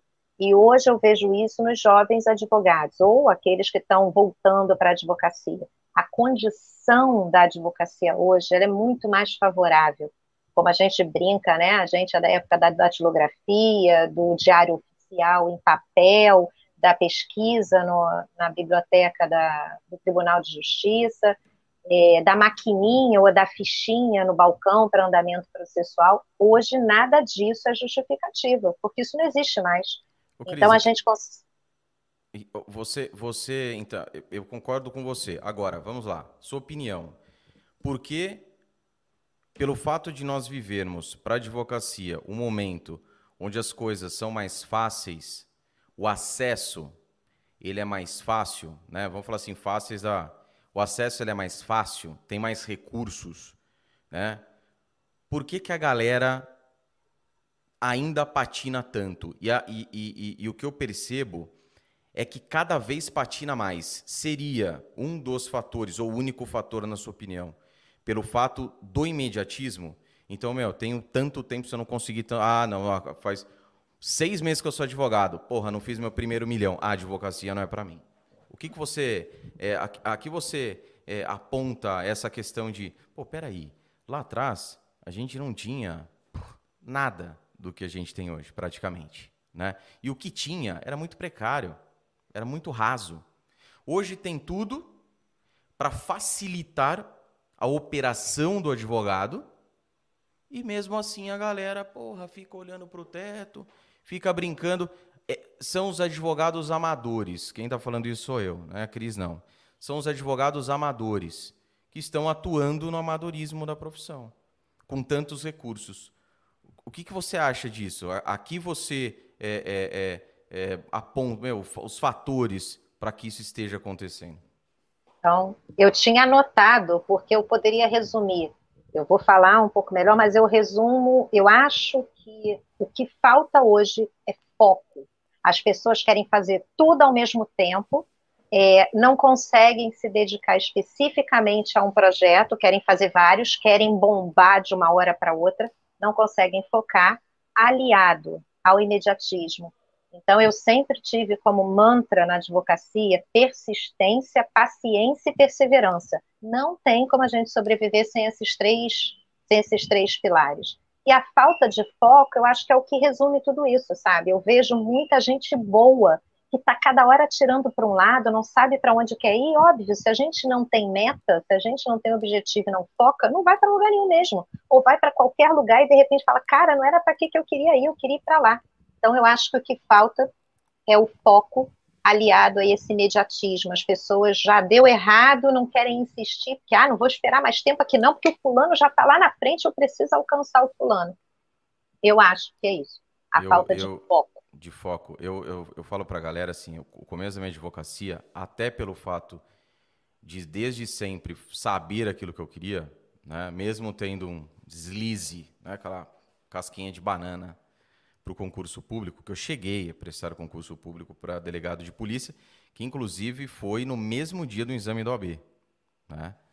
Mas foi rápido isso, passou. Depois um tempo voltou, falei, ah, será? Mas não, né? Aí, advocacia. É, no começo da profissão, eu sempre falo o seguinte, eu tinha uma velocidade, por tudo isso, absurda. Eu lembro que no curso de Direito, meu, eu queria terminar logo aquela bagaça. No primeiro ano, eu fui conversar com um primo meu que estava saindo do curso. O cara autodidata. Aquele nego meu. É assim, autodidata você sabe, né? O, o filho da mãe. Ah, medicina, ah, medicina. Mas beleza. Daí, ah, mas tem anatomia. Não, não, tá de boa. Engenharia, cálculo, o cara manja tudo. Né? Só que não é porque é autodidata que o nego ele vai seguir naquilo que ele está fazendo, que, porra, e foi o que aconteceu com ele. Tanto é que ele começa como advogado, Só que o sonho dele era a, a, a área médica. E depois ele passa num concurso e para a área médica é, foi para o sul, deve estar lá até hoje. Mas eu lembro muito bem que eu entrei, eu fui conversar com ele, até uns livros lá que o professor tinha indicado, e ele falou assim para mim, falou, Rafael, seguinte, porque minha família me chama de Rafael, né? Então a gente chama de João, trabalho João. Agora, pior é a galera que quando eu falo JR, atenção você, que está ouvindo, está assistindo, JR não é Júnior. É J de João e R de Rafael. Beleza? Faça favor aí. Porque Júnior, eu teria que ter o nome do meu pai. E o nome do meu pai é Leôncio. Quem lembra da escravizaura, do pica-pau, lembra do Leôncio? O nome do meu pai é Leôncio. Então, Júnior, imagina, Leôncio, Júnior, nada contra, tá? Mas não é isso, beleza? Fechei, abri já fechei o parênteses aqui.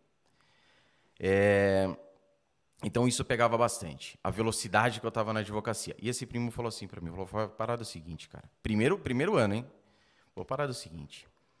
Se você levar para a vida prática, 10% do que você aprende em 5 anos é muito. Se hoje eu falo isso para uma pessoa, um aluno capenga que eu fui no curso de Direito, tá? Eu só faltava ir de muleta, que era manco na, na faculdade. Se eu falo isso... É, se eu falo isso para um, um, um estudante, o cara ele vai olhar para mim e falar assim: Ah, JR, você é ruim para caralho, você não, você não foi bom aluno, claro que você vai falar isso daí. Eu ouvindo aquilo dele, sabia que o cara era uma sumidade. Porra, melhor aluno, o cara massa. Eu falei, meu Deus do céu, espera aí que o negócio é complicado. Então, o que, que eu queria? Quando eu entrei, falei, meu, eu vou detonar isso daqui. Eu vou levar do meu jeitinho aqui, que eu quero terminar logo. Quando eu entro para a advocacia, eu estava numa velocidade, numa velocidade, só que eu estava com um problema muito grande, que a gente não identifica na hora. Outra coisa que acontecia com a gente no começo, não tinha ninguém para bater nas costinhas e falar, viu? Não tem um direct para você mandar e falar assim, Cris, tira uma dúvida aqui para mim. Ó, tô com assim, assim, assim, com a minha sócia, barará, barará. Você pode me ajudar? Meu, com uma, com um áudio de um minutinho que você manda no direct, você salva, você pode salvar a vida da pessoa ali. Entende? Pela experiência que você tem. Naquele tempo a gente tinha isso? Então eu ia rápido, rápido, rápido, rápido, rápido.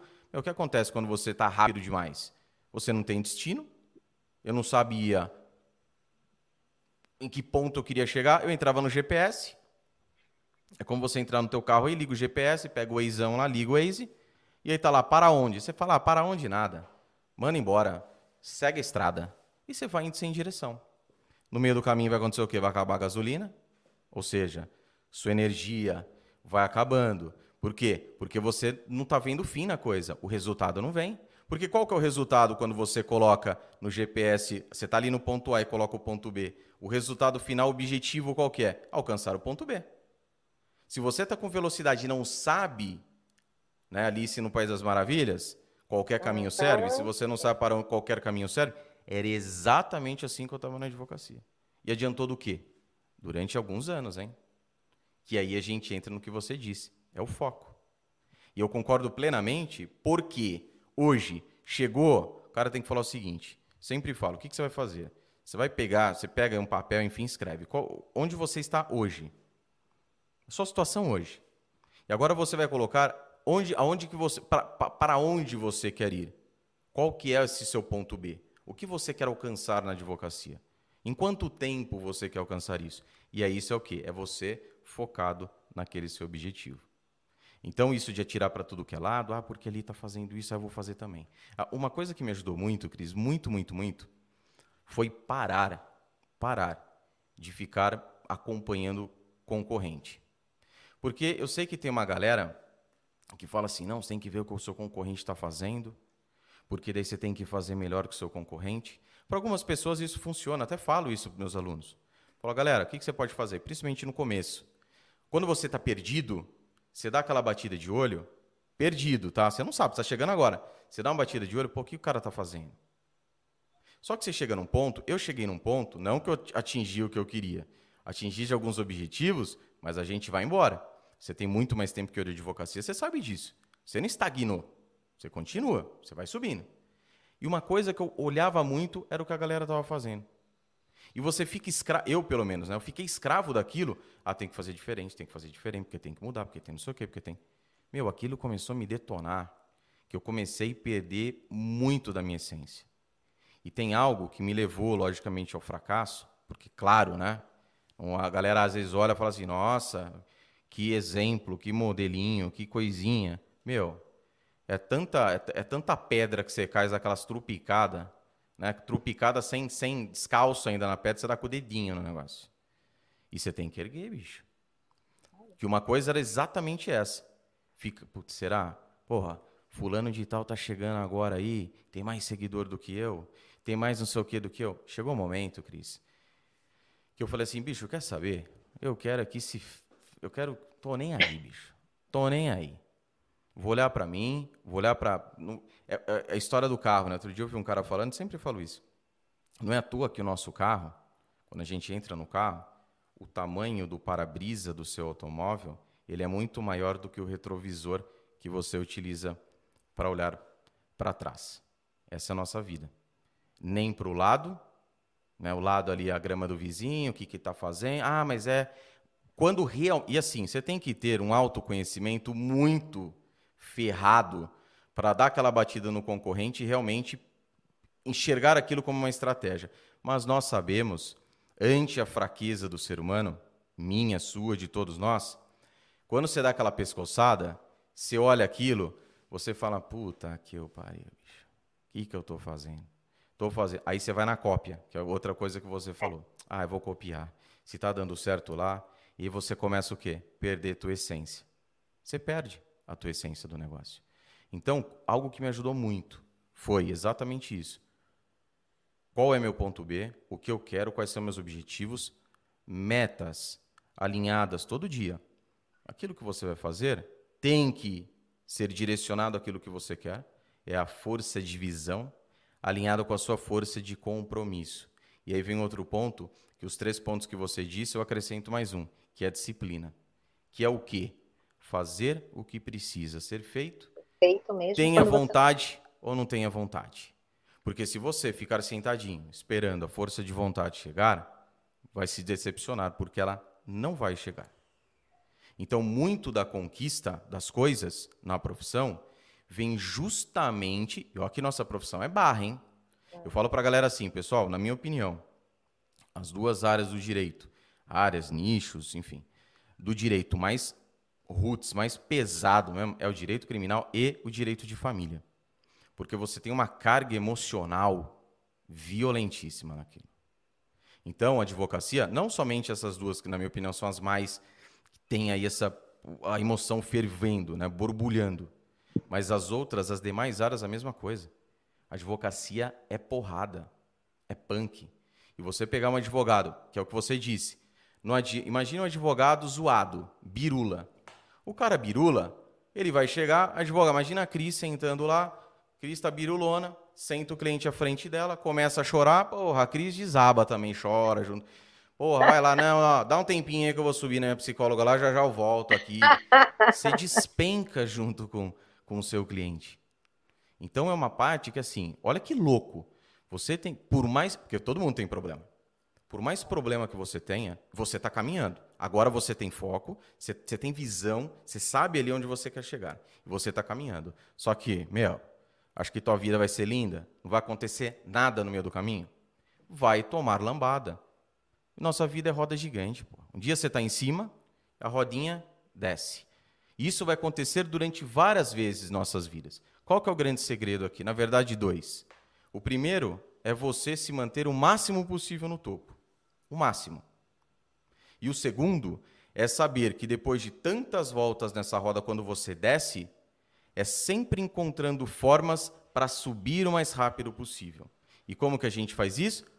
Um dos modos, aprendendo com os nossos erros. Vamos pegar um exemplo aqui que a própria Cris colocou. Hoje, se eu chego e falo assim, Cris, vamos fazer uma sociedade? A pegada é ser o quê? Totalmente diferente.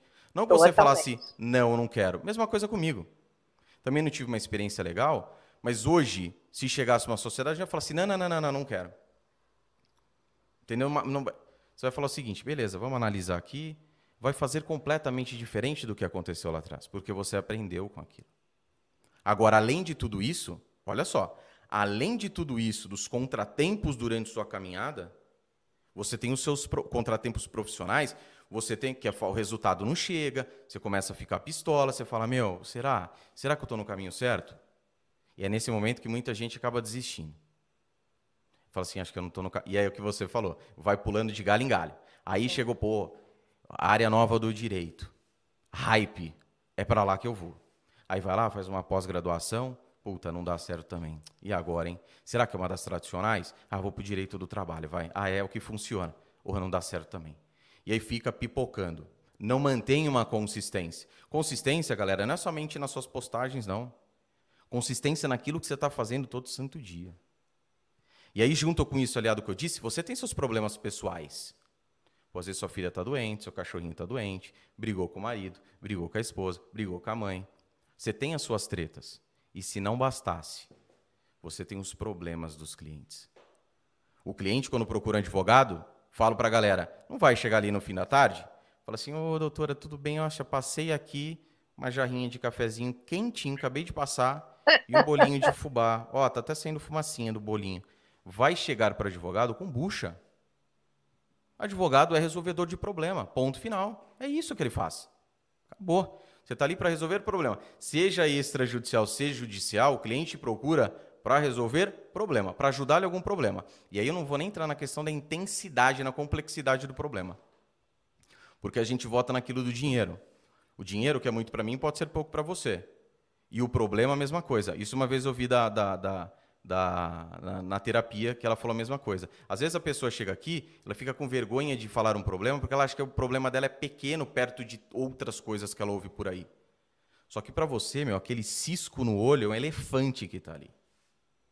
E o cliente ele chega com aquilo e o advogado tem que digerir aquela situação, porque o cliente, principalmente na hora que ele contrata, assina ali o contratinho de honorários, a procuração, ele está pegando aquilo que está acontecendo com ele e está colocando no teu colinho. Só que no teu colinho já tem o problema que você está passando, os seus problemas emocionais, os problemas que você está encontrando nesse processo, na sua jornada na advocacia, e agora tem mais um. E desse um é o cliente aquele que está te pagando. Somado a tudo isso, a parada é difícil. Se eu falei e você se desmotivou, ah, advocacia então não é para mim, não é isso que eu quero não. Quero, porra, quero, né? É que nem o, a galera coloca lá que está trabalhando, está advogando na praia sentado, o computadorzinho, aquela foto clássica, né? O computadorzinho, tô Desculpa, mas a parada não é essa não.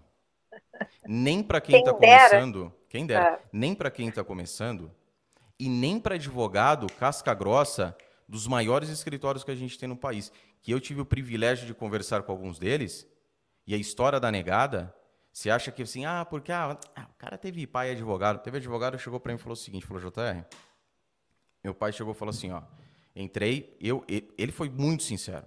Porra, passo graduado, né, graduado, que a gente sai do curso bacharel, né, bacharelão. Diploma, teu diploma não tá lá, advogado, é bacharel. Cinco anos pagando diploma de bacharel. Aí você pega lá um diplominha de bacharel, aí você fala, tô suave, já passei aqui na OB, tô tranquilão. Papai pegou o escritório do vô dele, do, passou do pai dele, agora, pô, quatro gerações, escritório arregaçando, bombando. Esse advogado falou para mim, em São Paulo, capital, um dos maiores escritórios que tem, vou chegar nadando de braçada. Falou que ele pegou a carteira, o primeiro dia que ele foi no escritório, o pai já tinha acordado com o pai dele, pai, vou trabalhar. Não, beleza.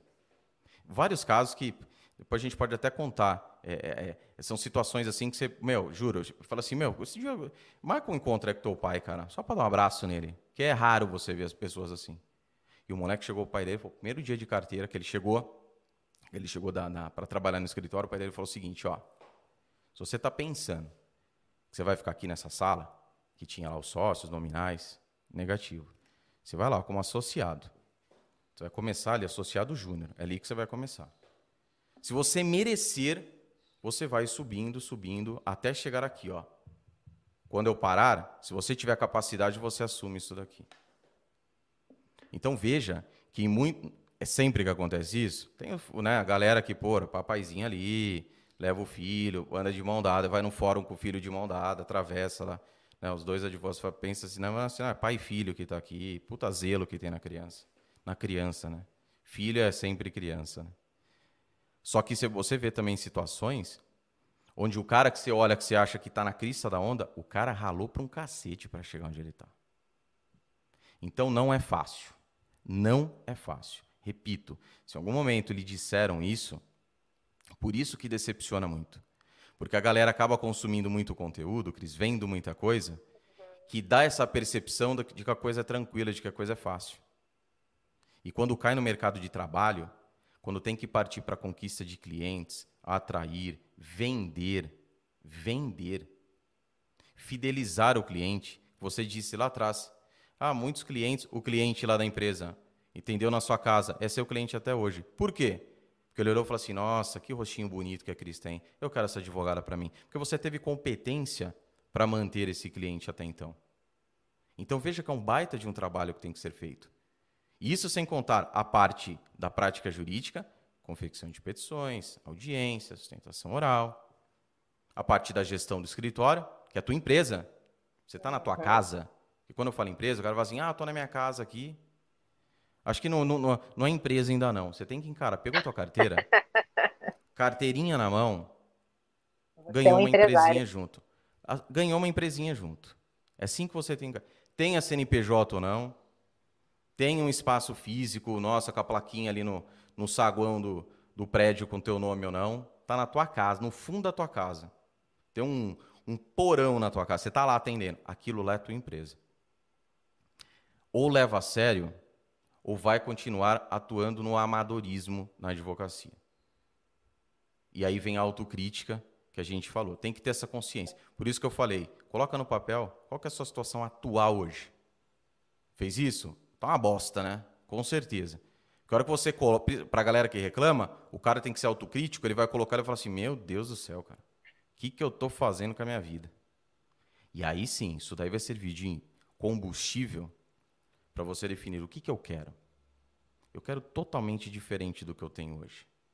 Traça aquilo que você quer e vai seguir. E, vai, e outra, né? É a história da. Eu sempre falo. Não adianta você absorver muito conhecimento. Ah, JR, eu fiz. Fiz exatamente isso. Olha que bonitinho que está aqui. Só que você não executa, vai adiantar do quê? É mais uma ideia no papel? É mais um conhecimento que você. É, pegou aquele livro, comprou o livro, cheio de dicas, de técnicas, não sei o quê, não coloca, não executa. Eu falo para a galera, falo, é o famoso plano de ação sem ação efetiva, né?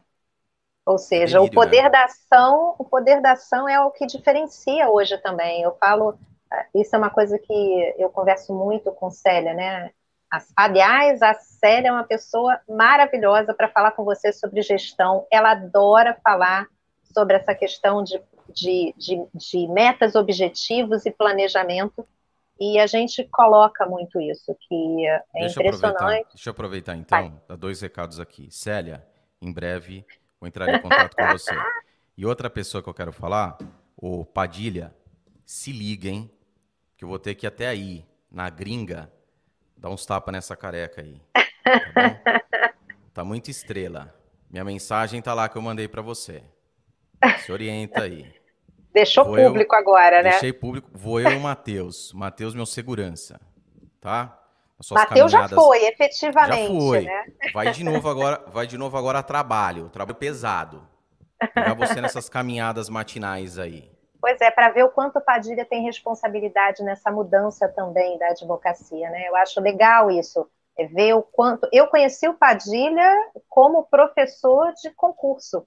Na verdade, Foi. eu só fui conhecer o, Padilha como advogado e professor de empreendedorismo jurídico muito depois. Então, é legal ver a questão do empreendedorismo aprendedor, de novo, é, pegando, pensando ali um termo do, do Murilo Gun. Eu acho que a gente, como você falou, não basta estudar a matéria jurídica propriamente dita. Eu falo por mim. Eu saí da faculdade e o Código de Processo e o Código Civil que eu estudei na faculdade não existem mais. Olha que legal. Eu tive que reaprender algo que eu tinha acabado de sair da faculdade, as coisas foram mudando. O Código Civil mudou primeiro, depois veio o Código de Processo. Então, agora, além do jurídico, a gente tem que aprender todo esse arcabouço aí de que diferencia a atitude profissional. Um já tem isso naturalmente, podem é, melhorar e aí, nesse ponto, eu, no curso né, da, da advocacia, eu fui buscar estudar mediação de conflito e entender o quanto das ferramentas de mediação servem não só para a atitude profissional, mas como para a nossa atitude pessoal. Como você falou, a gente pode estar cheio de problema, mas o cliente não tem nada a ver com isso. E a gente fala isso simplesmente quando vai numa loja, né? Que é mal atendido por um, pelo vendedor, e aí o vendedor depois vem, vem, vem justificar que está ganhando mal, que está isso, que está aquilo, a gente não tem nada a ver com isso. Então, e aí uma das ferramentas da mediação, separar as pessoas dos problemas. E o que eu vejo muito é que o advogado hoje também está botando tudo num saco só. Muitas vezes, na área de família, isso é, infelizmente, ainda uma realidade. O advogado que compra o problema do cliente como se fosse seu e passa a brigar com o advogado da outra parte. Você então, acha que nesse, acho... caso, nesse caso você acha que falta racionalidade profissional, mais frieza, né? Sim. Eu, eu acho que médicos, falta né? capacitação, viu, também. Uma capacitação técnica, porque muitas vezes a pessoa acha que isso é um, uma habilidade é natural. É bonito, mas é bonito. É, bonito, pô, é. vou defender o cliente, pitbull, vou pra cima e vou... Só que, é, é, e, e, lógico, emocional ele acaba atrapalhando. Eu, eu sempre falo o seguinte: uma questão estratégica, beleza. Galera do Tribunal do Júri usa bastante isso. Só que é uma parada que você acha que o cara tá ali, tá chorando porque ele tá emotivo. É a caceta. Ele tá fazendo porque ele puta teatro, porque faz parte do show dele. Ok? O que não pode acontecer, e por isso que eu tô perguntando, trazendo para o teu lado, para a tua área, né, para o direito de família, é nossa, aquela coisa de. Imagina. Aí vai a mulher. Você, mulher, chega o cliente lá, fala: ai, meu marido me abandonou, me traiu. E ela contando, sei lá, espumando. Você tá espremendo a cadeira. Você tá querendo pegar o telefone do cara, já vai catar o cara na cacetada, vai fazer tocaia com o nego. Chama o Matheus. Quem não sabe, Matheus é violento, viu? Galera do Rio. galera do Rio de Janeiro, cuidado com o Matheus aí, bichão. Não viram o Matheus. Não, Matheus gosta de uma treta, mas Matheus é gente boa. Vocês não viram o Matheus em ação ainda. Matheus, Matheus, desperdício pro MMA mundial, hein? Se liga aí, lutadores. Rio de Janeiro tem muitos, né? Matheus tá uhum. na área aí. Então o que acontece? Você fica maluco. E a pessoa falando, o cliente falando, você fica doido. Você coloca tudo aquilo dentro da tua petição. Você vai para a audiência espumando aquilo. Aí você perde e você fala, puta vida, o que, que aconteceu?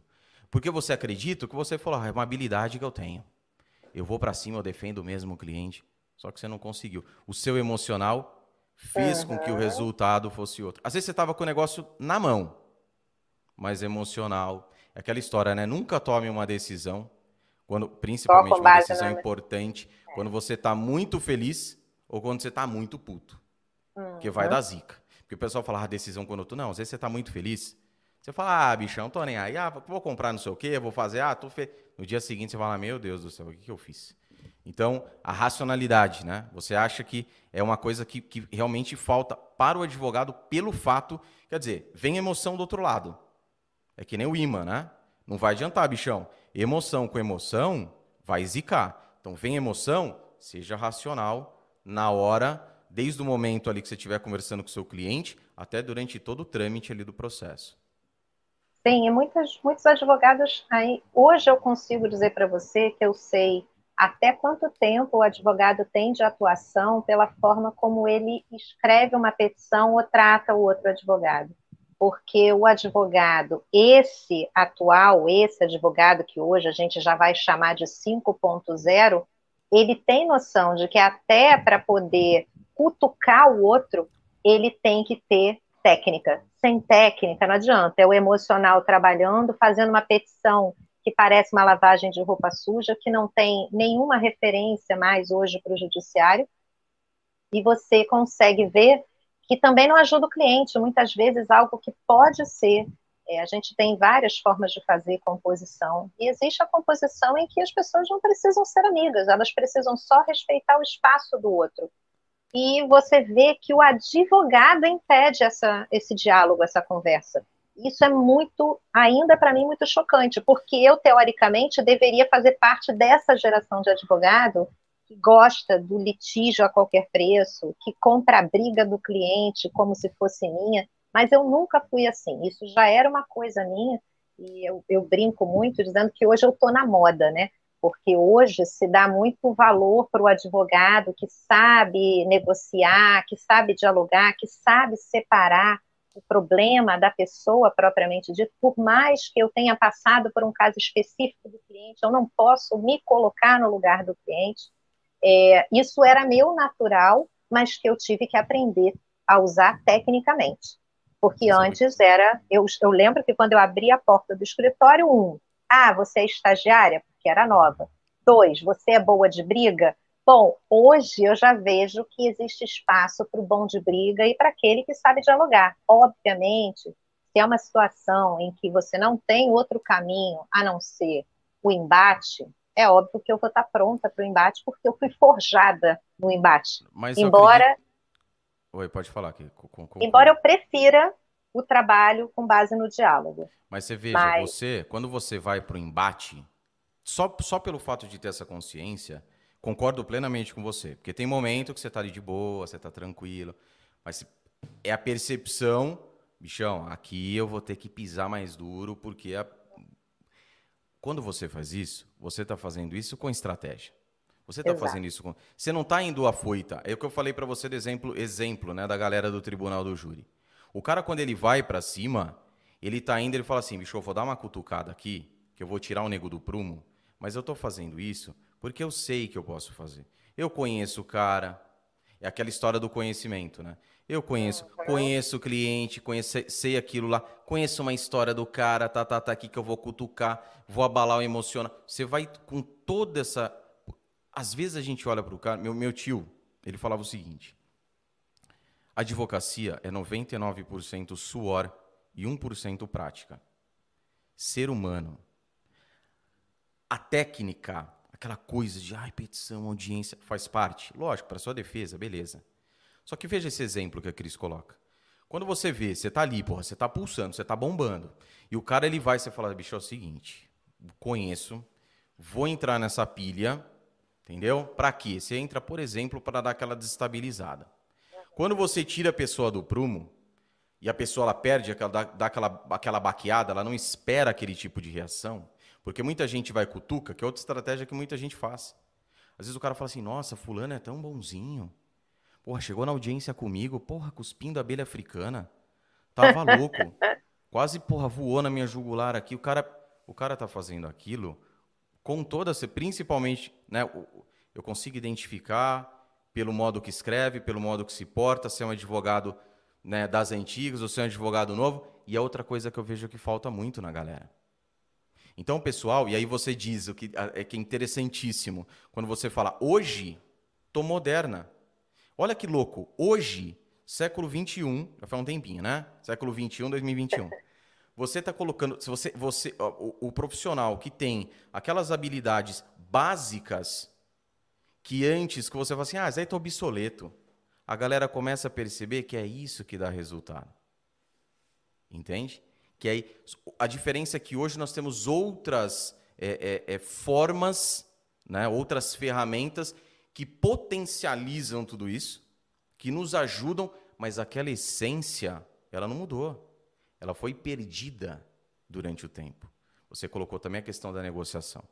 E antes de entrar no próximo, no, no, a gente continuar, teve um caso e que aconteceu comigo. Estava ali no, esperando ser chamado para audiência. E aí eu conheci o advogado da parte contrária.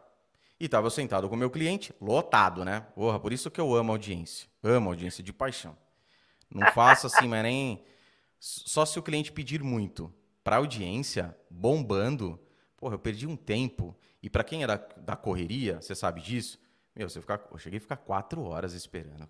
Quatro horas. Aquela coisa, atrasa a primeira, ah, bichão, vai atrasando tudo.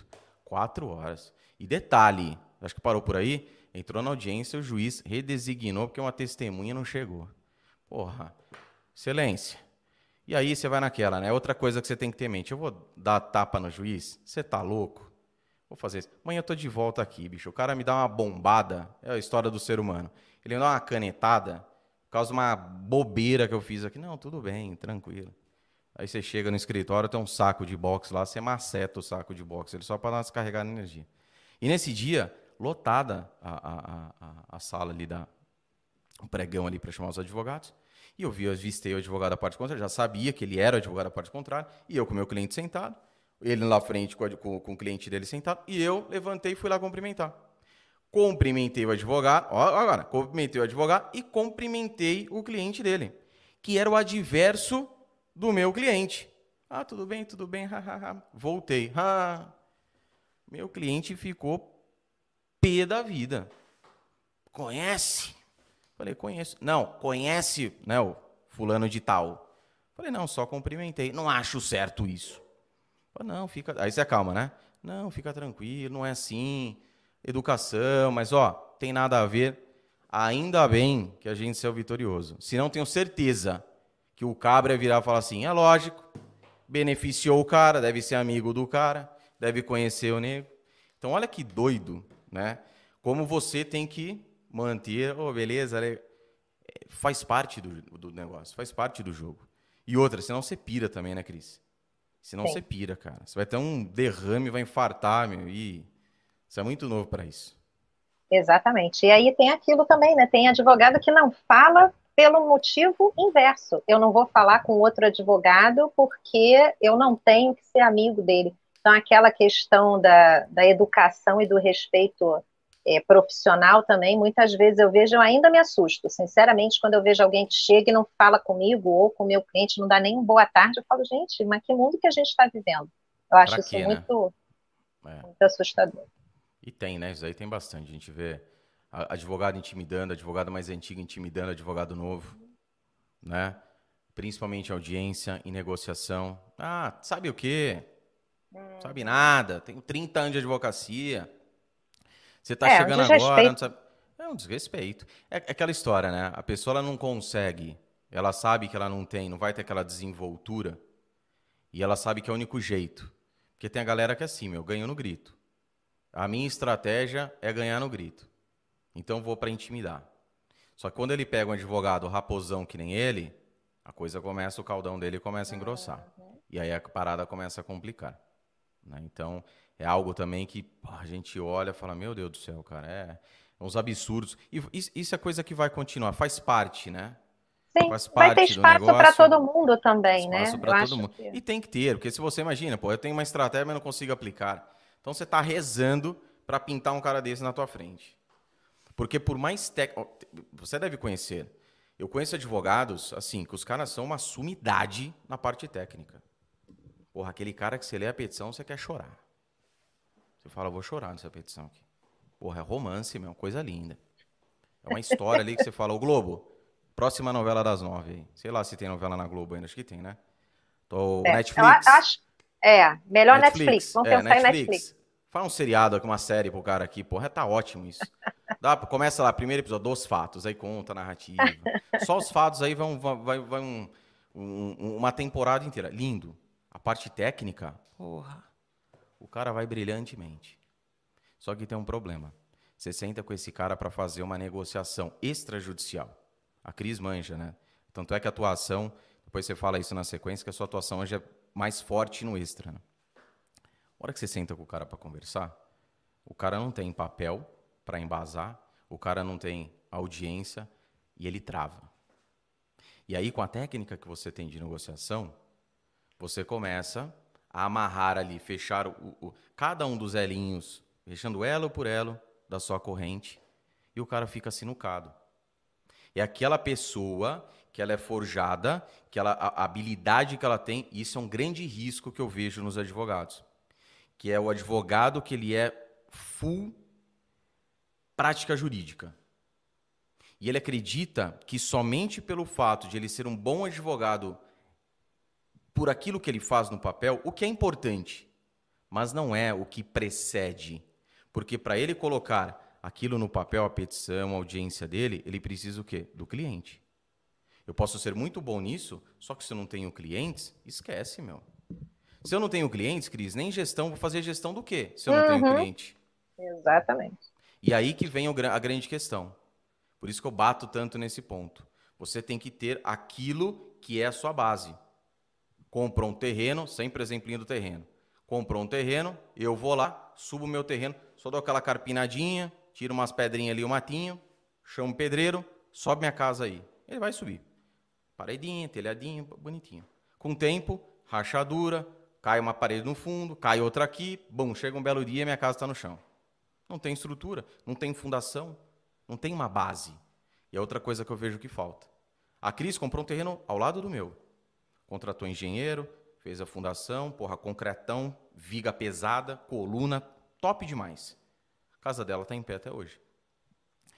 Então, na minha opinião, estão pulando a etapa que é a mais importante, que foi justamente também o que você colocou. Porque hoje a galera fala assim, nossa, como você é moderna, né? Fala, meu amigo, isso daqui é o que eu fazia há 23 anos.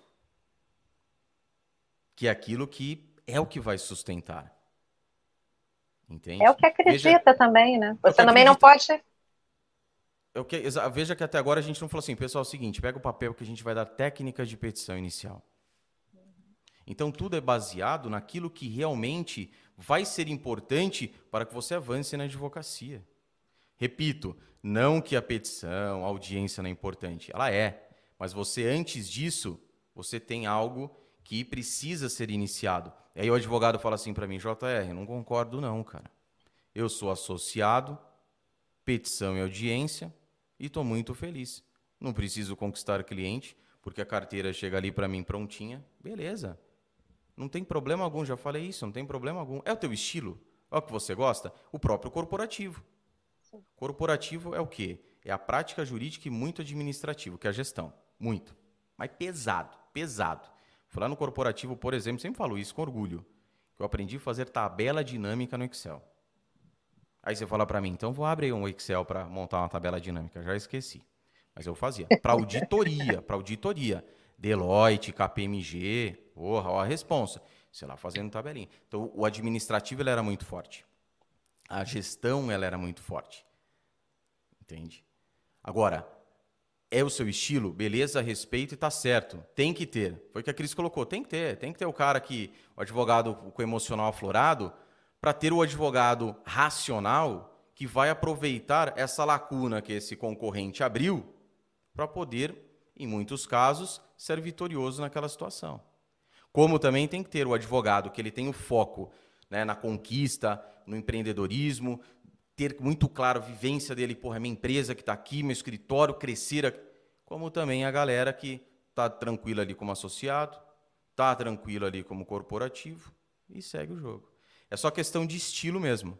Mas a Sim, galera é chega para mim. Né? É a riqueza, A riqueza a galera... das diferenças. Exatamente. A galera chega e fala assim: ah, eu tô com você. Fala assim, amigo, ser muito sincero para você. Isso que você quer, eu não ensino.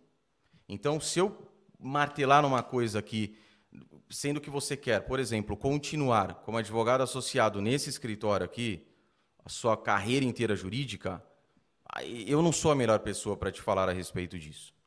Entende? E aí são estilos. Aí o que ele vai fazer? Vai procurar um outro advogado que fala a respeito disso, ser bem sucedido como advogado associado e assim por diante. É exatamente isso. É engraçado porque quando você falou da questão de hoje ser chamada de advogada moderna, né? Quando eu e Célia começamos o Juridicas, afinal nós estávamos fora do perfil padrão.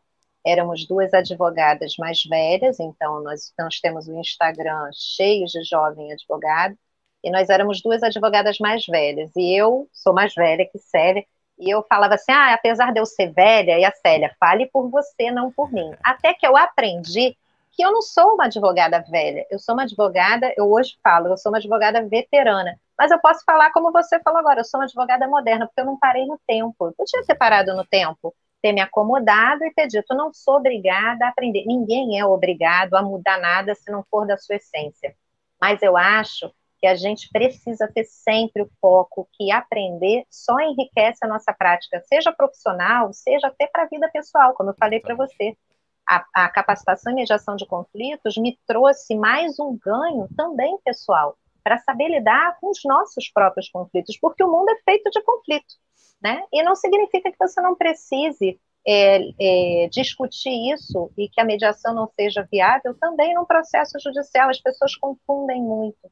Então, eu acho que o advogado ele tem que ter múltiplos potenciais, tentar identificar quais são esses potenciais dentro daquela do que faz sentido para ele, porque não adianta Matheus, a gente morre de rir, eu, Célio e Matheus conversando, porque o Matheus, ele gosta de uma treta, ele gosta de uma briga. Acontece alguma coisa com a gente de consumidor, ele bota, vamos brigar, vamos brigar. E a gente morre de rir. A gente teve, tem um curso juntos que fizemos em 2019 e era muito divertido a nossa conversa. E isso complementa, na verdade.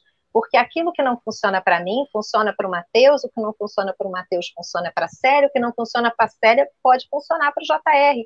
Então, as pessoas também têm que parar de achar, ah, não, agora o advogado tem que ser colaborativo. Não, eu sou advogada colaborativa, eu me identifico nesse papel, mas você pode não se identificar e tá, tá ok, porque nós precisamos disso, senão vai ficar uma mesmice muito sem graça, todo Sim. mundo igual.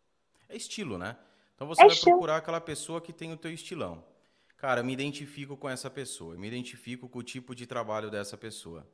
Né? Então tem ali para todas, para todos aqueles. Mas tem algo que no nosso meio também todos, mas falando da, da, da gente aqui e que eu prezo demais, é, e eu converso isso a respeito do, com, eu converso isso com o Matheus também.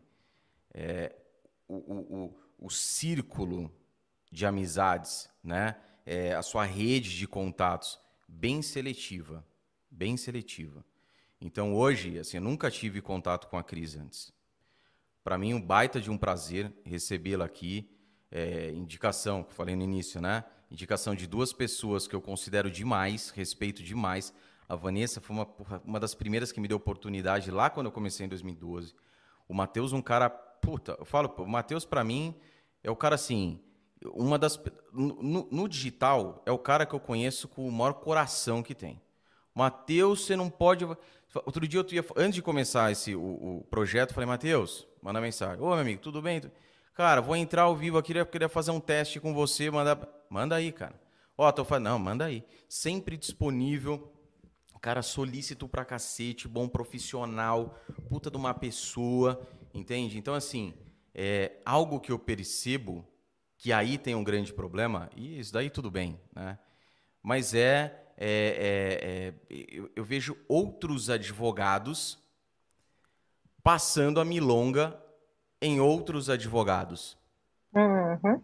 A história de é fácil, não é bem assim, faz isso, faz aquilo.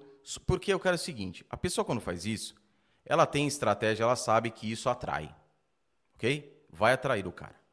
Se eu falar para a pessoa, meu, você vai ganhar dinheiro fácil, eu vou lotar a tua agenda, eu vou não sei o que, não sei o que lá, você vai atrair o cara.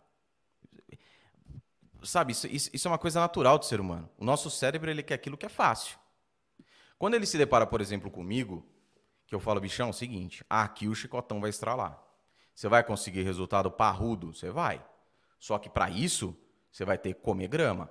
Não vai ser fácil. Vai ter que se dedicar todo santo dia, vai estar tá, trabalhar sábado, trabalhar domingo. Aproveite. Eu lembro quando eu saí do corporativo, o, o coordenador que hoje é gestor, coordenador geral que hoje é gestor, ele falou o seguinte para mim, falou assim, aproveite que você pode. O que, que ele quis dizer com isso?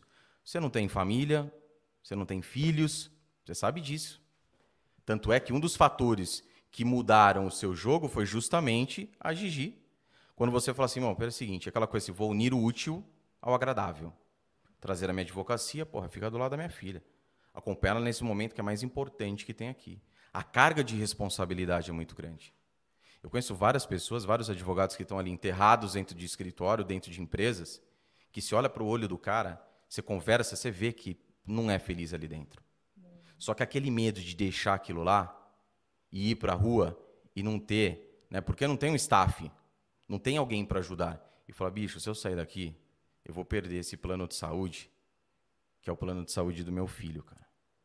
E aí, Cris, dá um dó. Porque você olha e fala assim, meu, puta, imagina essa pessoa com o escritório dela. Só que você não pode garantir para a pessoa, não, vai que vai ser tranquilo. Vai que daqui seis meses, um ano, seu escritório está bombando. Você não vai nem sentir saudade daqui. Você se responsabiliza? Sempre falo, aquilo que você está garantindo, você se responsabiliza? Entende? Porque pô, a pessoa está colocando aquilo em jogo. E aí você vê os próprios colegas dando aquele somebody love na galera que está na. uma das piores coisas é você aproveitar o momento de fraqueza do outro para você ganhar em cima daquilo. Eu já cheguei a desistir de casa, vou falar assim, doutor, em negociação, algo que me marcou muito. Estava no momento de negociação, onde eu via que o advogado da parte contrária estava sendo pressionado até mesmo pelo próprio cliente dele. O cara estava passando por uma condição financeira assim, de, de, de rapa do tacho. Porra, eu podia, tinha tudo. Para falar assim, nossa, negão, vou deitar aqui, tô tranquilo. E quando você se depara, não estou falando que isso daí, ai, que bonitinho, ô anjinho, né, vai beatificar, falar, pô, o Papa lá. Não, não tem nada disso. Cada um é cada um. Tá? Só que a hora que eu vi aquela situação, sabe o que eu fiz, Cris? Que é outra pegada também, que eu vejo com o advogado que falta muito. Que é você se colocar no lugar da pessoa. Você fala, mano, e se fosse eu? E se isso acontecesse comigo, cara? E aí você começa, porra, você começa a voltar um filme e você fala, porra, aquela vez que eu estava na bosta, e se eu tivesse nessa situação? E aí fala para o advogado, falou, doutor, foi o seguinte, pensa, vou falar com o meu cliente, a gente vai dar mais uma semana aqui. E aí depois a gente vê, a gente conversa, fala para o seu cliente que está dando essa cutucada, que ele falava assim, doutor, é o seguinte, meu cliente quer esse contrato assinado hoje, numa negociação quer isso hoje. E era nítido, pela situação, enfim, que ia fritar para o lado dele. falei, faz o seguinte, fala para o seu cliente que quem não quis assinar fui eu e o meu cliente, porque a gente está pensando em uma outra coisa aqui. Não coloca, no reporte a culpa em você. Senão o cara vai te fritar, porra. Ele vai tirar você de jogo. E aí, uma semana depois, o cenário era diferente. Então, você pode usar. É a história da ajuda genuína. Uhum. Você tem que ser genuíno com aquilo. Você sabe disso. Pô. 23 anos advogada. Não estou falando que ah, fui perfeita, nossa, um exemplo durante. Eu não, não cometi nenhum erro, não fiz. Porra, eu vou fazer 10 anos de advocacia. Eu fiz umas cagadas que eu falo assim, meu Deus do céu. Só que aí volta no que a gente também já falou. Você faz isso, aconteceu, não foi à toa. Eu acredito muito que as coisas acontecem em nossas vidas para que você aprenda. Porque vai chegar coisa mais pesada para você. Só que você já está calejado do que aconteceu lá na frente. Tudo o que acontece, eu encaro assim: eu estou sendo forjado para algo grande. Vou pegar um exemplo aqui fora do direito, mas para a galera entender. Começo de ano tem IPTU, é IPVA. Eu sempre confundo, né? tem que falar devagar, senão.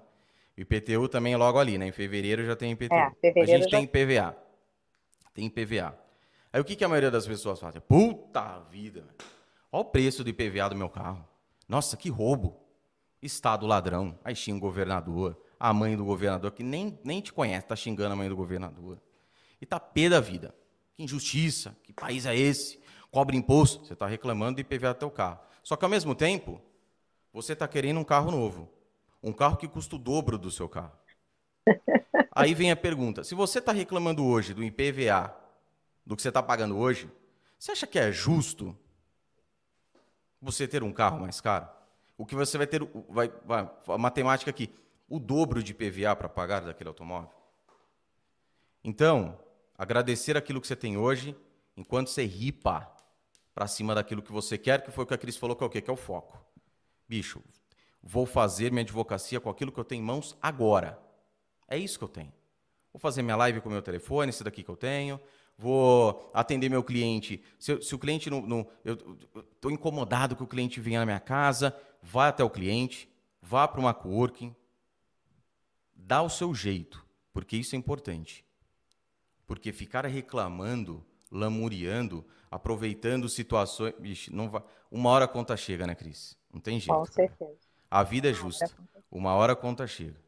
Mas você falou muito bem, eu penso dessa mesma forma. Que quanto mais a gente agradece, mais espaço a gente abre para receber coisas boas. Mesmo as coisas ruins, e eu tenho o hábito de anotar, né? Quando eu passo por momentos assim de crise com alguma questão, eu tenho o hábito de anotar. E ontem, por acaso, eu estava lendo algumas coisas que eu anotei ano passado e eu pensei, caramba, já passou X tempo e hoje eu estou numa posição totalmente diferente, mas naquele momento, apesar de todo, toda a questão é, difícil, eu coloquei, eu era grata por estar passando por aquele momento, por determinada situação. E hoje eu estou numa situação completamente diferente. E aí, quando eu vou voltando para anos anteriores, 2019, 2018, 2017, é muito legal ver isso. Eu acho que todo mundo devia fazer umas anotações em momentos de crise, porque a gente gosta muito de falar só de momento bom, né? Sim. Óbvio que a gente também deve anotar momento bom, mas os bons eles ficam aqui guardados muito mais fácil. Os ruins a gente tende a esquecer. E é muito legal ver isso e tentar ser grato mesmo. E não é a balela de, ai, que bonitinho, é, vamos ser gratos por tudo que acontece de ruim, porque coisas ruins acontecem com pessoas boas e a gente vai estar tá fazendo sempre alguma besteira também, por mais que não sejamos pessoas ruins, mas a gente tem que pensar, cara, se aceitou, eu penso dessa forma. É um jeito meio poliana. Aconteceu porque tinha, que, tinha algum sentido acontecer isso na minha vida. Então, eu, eu acho que. Pode falar. Eu acho que para tudo na vida, profissional ou pessoal, o que acontece de bom ou ruim tem um significado, mas as coisas ruins elas vão te trazer um aprendizado que você não vai esquecer. E outra coisa, né? Foi, o que aconteceu com você que você compartilhou conosco aqui? Você passa por um momento na sociedade onde aquilo não foi uma situação legal, uma situação muito punk naquele momento.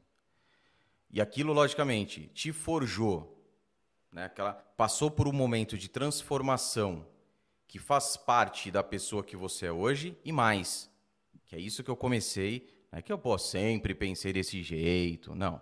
Mas quando a gente vai ficando mais, né, mais experiente, a idade vai chegando, tanto é que eu tirei minha, tirei minha barbicha aqui para não ficar os fiozão branco aí, porque começa a nascer pelo, nasce branco. Então eu falei, Matheus, falei, Matheus, tava passando um produtinho aqui, mas não cresce, não vai, coisa não, não, não ajuda. Não fui beneficiado, né? E... mas vocês têm a sorte grisalho cai bem. é, mas nem assim, porque nem o meu grisalho, porque não nasce, não nasce grisalho, não. Fala assim, você cabelo cheio, volumoso. Porra, cabelo grisalho. Nem diz, porque quando começa a nascer grisalho, já nasce umas ponta preta, você tem que ficar raspando, né? Não ajuda, mas tá bom. Ninguém é perfeito, né? E, e aí tem essa questão que é justamente. É, é, é... Putz, esqueci o que eu ia falar. O que, que a gente tava falando? Deu branco. O que, que você tava falando, Cris? Volta um pouquinho para mim. É... Caramba. Ah, gente. do aprendizado. Lembrei, lembrei. Ah, lembrei. sim. Isso, de que, que, toda acontece? coisa ruim pode Isso, trazer um aprendizado. Co... Exatamente, que daí eu comecei a pensar, depois de um bom tempo, tomar uns tapas na cara da vida, que além daquilo te dar aquela carapaça, né, meu? Fala, bichão, vai ter que aguentar essa porrada e vai ter que aguentar, porque aquilo vai te deixando cada vez mais forte. Vai te deixando cada vez mais Só que também tem um ponto que eu enxerguei, paciente, que você também enxergou isso, e que eu peço, falo para as pessoas, sugiro que também comecem a enxergar por esse prisma, que é compartilhar aquilo que aconteceu com você. Não é fácil, nem é todo mundo gosta de mostrar suas vulnerabilidades. Entende? E quando você vai falar assim, pessoal, ó, aconteceu isso, isso, isso. A pessoa ouve aquilo e fala assim: Meu Deus do céu, cara. É o que eu estou passando, que foi o que aconteceu com você, quando advogado lá. É o que eu estou passando. E por aqueles minutos que você compartilha do, de algo, de algo é, é, é, é, ruim que aconteceu, até naquela leitura do momento que aconteceu com você, você, além de ficar mais forte, você de quebra ajuda outras pessoas, lógico, quando você coloca isso para fora. Que é uma coisa que também começou a me fazer muito bem. Quando eu comecei a falar de determinadas coisas que você fica só ali remoendo. Ah, mas o que, que as pessoas vão pensar se eu falar tal coisa? Só que também pelo fato do tempo passando, você começa a fazer uma leitura, pô, eu preciso falar a respeito disso. Porque faz parte justamente para tirar a ilusão da cabeça de muitos entende? E aí você passa a compartilhar as coisas com as pessoas e naquele momento que ela se depara com aquela situação, ela fala, puta, eu lembro quando a Cris falou. É exatamente o que está acontecendo comigo aqui. Né? Então isso eu vejo também como muito importante. E as pessoas, às vezes, para se mostrarem fortes o tempo todo, né? Não, não choro, sou, pô, sou homem, não choro, não, comigo na vida tá tranquilo. Começar justamente falar mais a respeito disso. A história do cliente, o advogado fala, ele erra, ele não assume jamais o erro para o cliente. Não, o que, que, que a galera fala? Ah, foi, o, foi o cartório. Foi, foi o juiz, foi o juiz. Ó, foi advogado a parte contrária. Eu sempre falo para a galera, falo, principalmente para os alunos, falo, pessoal, é o seguinte, é bater no peito e chamar responsabilidade. Porque todos nós estamos suscetíveis a erro. Todos Errar é humano. Errar é humano, pô. Errou, dá para corrigir, dá para consertar, faça. E era gozado, porque a gente tem uma percepção assim, ah, só vai errar a pessoa que é fraconeide. Ah, é fraquinho. É um passarinho molhado, é, é ele que erra. Dentro do corporativo, eu via, e não foi só uma vez, eu presenciei algumas vezes advogados pesados de nome ligar para a empresa e pedir desculpa pelo erro que cometeu. Ó, escritório, tá arcando aqui com a quantia, porra, perdi um prazo lá, tá, tá, tá, transitou, foi culpa minha, quanto que é? Tô assumindo a responsabilidade, se eu conseguir algum tipo de reversão lá na frente, fica para mim, mas está aqui, ó, tô. Quando eu começava a ver aquilo, eu falava, porra, se os caras desse calibre, que teriam tudo para falar assim, não, imagina para se esquivar, por que, que a gente não começa a fazer a mesma coisa? Então, assumir a responsabilidade. Isso é outra coisa que também ajuda. Ajuda, inclusive, você não, você ir diminuindo, porque você não para de errar, mas você diminuindo a quantidade de erros. Principalmente nesse início, onde muitos advogados falam assim: ah, eu não me sinto seguro na advocacia. Não pego um caso porque eu não tenho segurança. E se eu perder aquela ação para o cliente? Então, é Trabalhar no IC é péssimo. É péssimo. Né? E aí é o que vai te travar. Tem um, o, o Napoleon Hill fala né, que é, um dos piores, uma das piores, uma ele fala que é o pior Falou assim: a, a, a, o que vai causar para você um fracasso imediato é a indecisão. É a indecisão. Que é algo também muito inerente à nossa profissão, né? Então você está lá que nem extrajudicial, o poder de decisão é muito mais rápido, não é, do que o judicial. Sim. Porque ali o judicial você pode esperar, tem um prazinho, tem uma coisinha ali.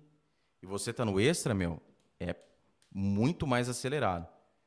E aí você trava na hora de tomar uma decisão que também embola tudo isso que a gente É porque no extrajudicial você chama a responsabilidade não só para si como profissional que está dando assistência, mas para as próprias partes, né? A gente tem essa questão é, que foi, foi vendida para a gente e que a gente se acostumou, de que o Estado juiz ele sempre vai saber mais do que nós mesmos sobre os nossos problemas. Isso para mim sempre foi uma questão que eu não conseguia concordar fui conciliadora de vara de família por muitos anos e eu chegava, via parte, pai e mãe brigando, ah, deixa que o juiz vai decidir. Uhum. Quantas vezes eu perguntei, mas você acha que o juiz, que não conhece nada da sua vida, da sua realidade, vai ser a melhor pessoa para resolver sobre o que você, qual é a forma que você vai conviver com seu filho, qual é a, o valor de alimentos que você vai dar para ele? Então, acho que no extrajudicial, ou até no, mesmo não sendo extra, mas no amigável, a gente assume uma responsabilidade maior, mas que eu acho que é inerente à nossa vida, né? Então eu continuo achando que o Estado, o Estado juiz, que o juiz nunca será a pessoa melhor para decidir sobre a minha vida. É óbvio que em alguns casos a gente não tem esse poder de diálogo, né? Então eu falo estritamente no direito das famílias, porque eu sinceramente é, é, defendo que a família vai saber sempre mais ou melhor o que deve ser feito, mas o poder da indecisão joga muita coisa para o judiciário, porque as pessoas têm medo de se responsabilizar pelos seus atos. E aí é muito mais fácil dizer assim: não tenho culpa, foi o juiz que decidiu, ou Exato. fica com raiva porque o juiz decidiu diferente do que, do que combinaria. Então, e você terceirizar é... decisões é complicado, né? É. Eu acho que em algum momento, com essa justiça multiportas que está sendo estimulada, e eu digo que ela está sendo estimulada egoisticamente, porque o judiciário não dá mais conta de atender todas as demandas. Mas eu acho que a justiça multiportas, oferecendo vários caminhos, várias alternativas para a resolução de um determinado conflito, em algum momento ela vai, ser, vai ver o judiciário como aquela porta que você só vai abrir se não tiver mesmo nenhuma outra alternativa. Mas ainda vai faltar, falta um tempo ainda. E o que, que você acha que, que precisa da parte dos advogados? Que nem hoje você, a sua atuação, você tem como falar assim, quanto, quantos por cento hoje da sua, da sua atuação é... A, a minha, na advocacia, é 99% também no extra. Então, às vezes chega um caso, a gente consegue desenrolar ali no, no boca a boca, que a coisa acaba não acontecendo. É claro que situações específicas, né, até mesmo para homologação de um acordo, enfim, ok. Mas no seu caso, que você tem essa, essa, essa, essa incidência né, mais forte na questão do extra. Primeiro, quanto representa isso na sua advocacia atual? E a segunda pergunta, Cris, o que você acha que falta para o advogado é, para ele enxergar que foi sublime o que você disse, que naquelas situações, porque existem situações onde o judiciário ele vai, ele é, é a porta de entrada, a gente já vai direto, né? Mas sabemos também que em vários e vários casos o judiciário ele é aquela última porta, inclusive hoje. O que, que você acha nessa situação também? Então hoje o extrajudicial na sua advocacia quanto representa e o que está faltando para o advogado enxergar mais, ter mais interesse pelo extrajudicial?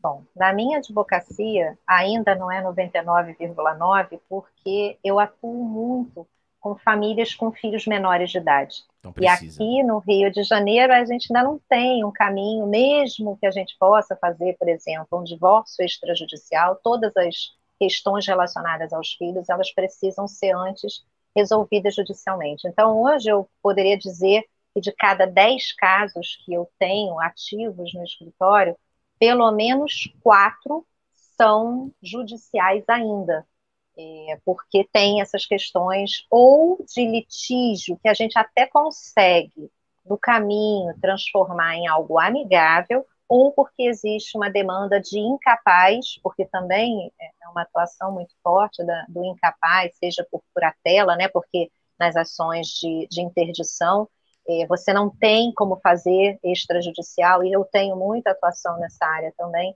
Então, de cada 10 casos meus ativos hoje, ativos é modo de dizer, porque o extrajudicial é muito rápido de resolver, né? Mas de cada 10 casos, quatro são judiciais porque a gente ainda não tem como fazer extrajudicial, não tem litígio, não tem nada, mas é uma questão que exige ainda a atuação do judiciário. E por que? É, o que eu acho que falta para o advogado é, para atuação no extrajudicial ou para reconhecimento da importância do extrajudicial? Porque eu acho que venderam para a gente, e ainda vendem hoje erroneamente, que a advocacia extrajudicial é algo menor e eu arrisco dizer que a advocacia extrajudicial, e aí eu falo da advocacia preventiva também, eu incluo a advocacia preventiva, ou seja, pactos antinupciais, contrato de parentalidade, é, é, união estável, contrato de namoro, tudo isso é advocacia preventiva. E as pessoas acham que podem fazer isso sem advogado, porque afinal de contas, realmente você pode fazer tudo isso sem advogado. Mas se você tem alguém especializado disponibilizando informação e assessoria, é muito mais seguro. Mas e aí, os próprios advogados, eles encaram também desse jeito? Tipo, que eu já eu vi acho, advogado. Ah, mas já, no extrajudicial acho... vou ganhar menos. Não, você ganha... Eu vou arriscar dizer para você que, comparativamente, eu acabo ganhando mais. Porque eu posso cobrar, obviamente, a tabela de extrajudicial, ela vai ser mais em conta do que a judicial, porque num procedimento judicial de família a gente sabe quando começa, mas não sabe quando vai terminar. Eu tenho casos, por exemplo, de guarda que tem estudo social que a gente já está com dois, três anos aí de procedimento. Que valor que vai ser vai, vai ser mais interessante do que uma atuação extrajudicial que você recebe o valor em um mês, dois meses, dependendo do caso, se for um, um inventário extrajudicial, por exemplo, que acaba demandando um pouco mais de tempo, de, dependendo do tamanho da família e do patrimônio do falecido. E tem então, outra coisa, é... né, Cris? Tem outra coisa também, desculpa cortar, mas tem outra coisa que eu vejo também. Isso que você disse, sim. Mas eu sempre falo para a galera o seguinte: como uma das grandes vantagens que eu vejo também no extrajudicial é que, pelo fato da resolução ser mais rápida, você, advogado, já tirou aquele cliente, já resolveu aquele caso. Você tem mais tempo, mais tempo é bom. Você tem mais tempo para novas prospecções. Então você tem mais, meu, resolvi aqui comparado com às vezes aquele caso que vai arrastando, você tem um cliente que está fazendo, está tomando o seu tempo. Todo mundo tem as mesmas 24 horas. Então tudo Exato. que você conseguir resolver, né, com maior rapidez e agilidade, além do seu cliente ficar feliz, porque tem isso, né? Nossa, putz, não sabia que ia ser tão rápido assim, que ia resolver tão rápido desse jeito. Então, além da rapidez, quando a gente compara, porque sempre tem comparação, rápido comparado aqui, quando a gente compara ao judiciário, né? O fato da cobrança, que eu também, quando a galera chega e fala, ah, mas ganha menos. Não, não, você está pensando errado. Não, não é por aí, não. Pelo contrário, tem gente que paga mais para ser mais rápido. Também Entende? E o seu pagamento, ele vai. Porque a pessoa fala assim: ah, vai demorar, puta, usa o capião. Ah, usa o capião aí, porra, vai demorar uns 10 anos. Do judiciário, tem não sei o quê. Aí o cara fala assim: ah, pague um ano aí, vai em 12 vezes aí. Pô, 10 anos, né? Quando a coisa é rápida, você tem a, até a possibilidade, e isso fica muito mais claro na cabeça do cliente, beleza, eu faço para você em, em, três vezes. Você terminou, às vezes, o caso dele em um ou o caso dele em dois, uhum. Num exemplo, e ainda tem mais uma parcelinha ali para receber. Então, veja, eu, eu, eu enxergo o extra com muitas vantagens para todas as partes, até mesmo para o judiciário. Porque ele Sim. ganha porque não vai ter aquele volume ali dentro. Uhum. Agora, pro, é, mesmo... Pro, pro... pode falar, pode falar.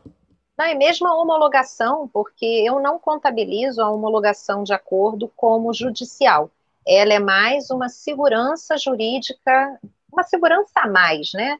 Em alguns casos até exige, quando você tem uma questão de menor envolvido, mas eu não contabilizo a homologação de acordo como, como judicial, porque é tão rápido, mesmo no Rio de Janeiro, eu tive durante a pandemia algumas homologações de acordo, porque envolviam menores e todas essas pautas que eu falei, que exigem a atuação judicial. Mas esse caso específico, eu não contabilizo como judicial, porque a gente só chega no judiciário para homologar, e tem sido muito rápido. Assim, a experiência que eu tive durante o auge da pandemia foi de homologação de acordo acontecer em um mês. Em um mês, no Rio de Janeiro, em vara regional. Você entra daquele oizinho, não dá tempo nem de tomar um café, já está feito. Simplesmente não tem nenhuma manifestação nossa durante o processo. É, é pedir homologação do acordo com a assinatura de todo mundo lá no, na petição inicial, vai para o juiz e o juiz homologa, vai para o juiz, vai para o MP e o juiz homologa. Então, é, eu não tenho contabilizado a homologação de sentença como judicial por essa questão, porque a homologação de sentença ela não, não tem, né, não, não, não, permite uma discussão. Eu coloco como judicial tudo aquilo que eu não tenho como fugir é, da, do debate, da, da, da, daquele, daquele caso prático. Contestação, réplica, tréplica, é, sentença. Eu, então, nesse caso, para mim, judicial é algo que demanda uma questão, uma dilação probatória e um manejo processual convencional. E aí eu acho que a homologação de sentença para mim, na minha contabilidade, ela não entra como judicial por esse é, simples sentido, fato. Faz total sentido. Você não vai colocar também a judicial uma coisa que você vai ter 90% no extra, 10% uhum. ali só para chancelar e depois é. você sai. Então, concordo plenamente. É, advocacia, né, você coloca especializada em direito, é, é em direito humani é, em divórcio humanizado. O divórcio humanizado, primeiro, explica para a galera aí o divórcio humanizado, tá? Se há uma, uma definição aí e também o quanto que essa humanização. Eu já fiz um vídeo há muito tempo, né, a respeito da humanização na advocacia, que é algo que está atrelado, né, único, mas é o que está atrelado também a se colocar no lugar do cliente, minha visão, né? Se colocar no lugar do cliente, o atendimento diferenciado que você dá para aquela pessoa, né? Aquela coisa mais artesanal, mais próxima que você faz. E o direito de família, ele pede muito essa questão. De, não que você não possa, mas se a gente for comparar direito tributário, por empresa, o cara não quer nem saber, bicho. Ó, tá aqui, não vem. Aqui é, é, é, é, batido, né? Advocacia de massa, que é uma outra, uma, uma outra pegada. Mas o quanto desse, do, falando do divórcio específico, o quanto do divórcio humanizado ele influi até mesmo, se você deve ter casos assim, aquele casal que chega, porra, dando tapa na cara um do outro, e aí, com sua expertise, né? Você fala assim, pessoal, beleza, e o pessoal concorda num, num, num, num consensual em fazer tudo tranquilamente e flui, né? Muito pela sua habilidade. Fala um pouco para gente aí dessas divórcio, questões. Divórcio humanizado, atendimento humanizado, ele recebeu esse, esse nome bonitinho, né? É, porque a gente espera isso de todos os profissionais, mas a gente normalmente não encontra. Eu comecei a utilizar efetivamente essa forma de atendimento humanizado quando eu fechei a estrutura física e convencional do escritório, porque antes eu, embora eu atendesse o cliente, meu telefone celular sempre foi franqueado para todos os clientes, mesmo tendo telefone fixo no escritório. Mas a verdade é que até 2016 eu fazia as peças, eu fazia a, a, a reunião inicial, ou seja, eu prospectava o cliente, eu fidelizava inicialmente o cliente, dava andamento nas peças processuais, mas dificilmente eu já estava indo fazer audiência deles, porque eu já não sentia mais tesão em fazer as audiências é, seja porque eu estava focada na gestão do escritório, em toda aquela estrutura né, que eu tinha que, que controlar do escritório. E, embora o cliente ligasse para o escritório e sempre passassem a ligação para mim, ou pudesse falar comigo no telefone, a verdade é que eu me perdi no caminho. E eu reconheço isso hoje. E aí, quando eu retomei, em 2017, que eu fui fazer a capacitação em mediação de conflitos, depois eu fiz uma outra capacitação em advocacia colaborativa, que eu entendi como advocacia humanizada. É exatamente essa em que tem uma escuta ativa. Então, eu sigo fazendo o que eu mais gosto de fazer, que são as reuniões iniciais. Eu adoro, sempre adorei fazer, e para mim continua sendo algo muito legal. É onde você entende a dinâmica do procedimento com aquele cliente. Então, a escutativa, a empatia, eu acho que a personalização no atendimento. E aí, eu comecei a fazer algo que eu já não fazia mais, que eu fazia lá no início da advocacia e que talvez por isso eu tenha fidelizado tanto cliente lá no início e que agora eu tenha voltado a fazer, que era esse atendimento olho no olho. Então hoje eu não terceirizo mais uma audiência quando ela acontece. Eu não terceirizo mais a assessoria de uma escritura se ela se ela acontece de forma presencial. Tudo eu faço. Essa parte de contato direto com o cliente, eu faço o que eu já não fazia, né? Audiência, assistência em escritura, que eu passava para os outros advogados. Então, no final, eu acabo atendendo o todo. As pessoas têm acesso a mim, hoje com o WhatsApp, então a facilidade aumentou. Eu nunca tive caso de cliente dizer assim, ah, eu não consigo falar com você porque eu sou a neurótica das mensagens não lidas. Não me deixa, eu não posso ver coisinha verde no WhatsApp que eu já enlouqueço, nem no WhatsApp, nem no Telegram. Eu preciso dar retorno, mesmo que o retorno não seja aquele esperado pelo cliente. Então, quando fala-se em advocacia humanizada, para mim, em divórcio humanizado, para mim, é aquele em que eu tento entender a dinâmica, seja da família, seja da parte que me procura. Eu proponho para a pessoa, para o cliente, um cardápio e aí, quando eu falo cardápio, é porque eu atuo de forma extrajudicial, de forma colaborativa, mas eu também atuo de forma judicial.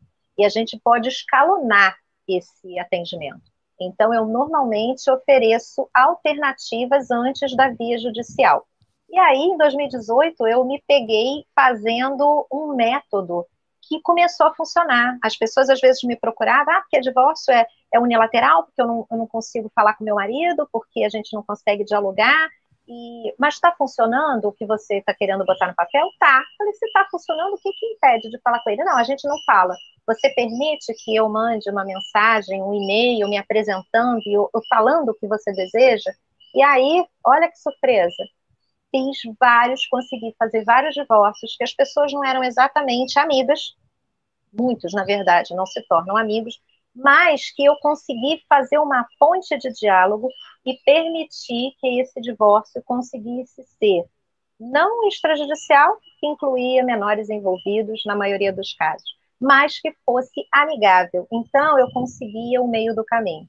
Então, humanizado para mim é ter, conseguir fazer a leitura. Né, conseguir oferecer para o cliente aquilo que melhor se adequa à realidade dele. Muitas vezes, como você mesmo falou, e eu tenho casos atuais em que não tem jeito, não dá para fazer amigável porque a advogada da outra parte em barreira, porque a, a outra parte ela está tão dona da razão que ela precisa entender que a dinâmica é diferente e a gente tem que seguir para a via judicial.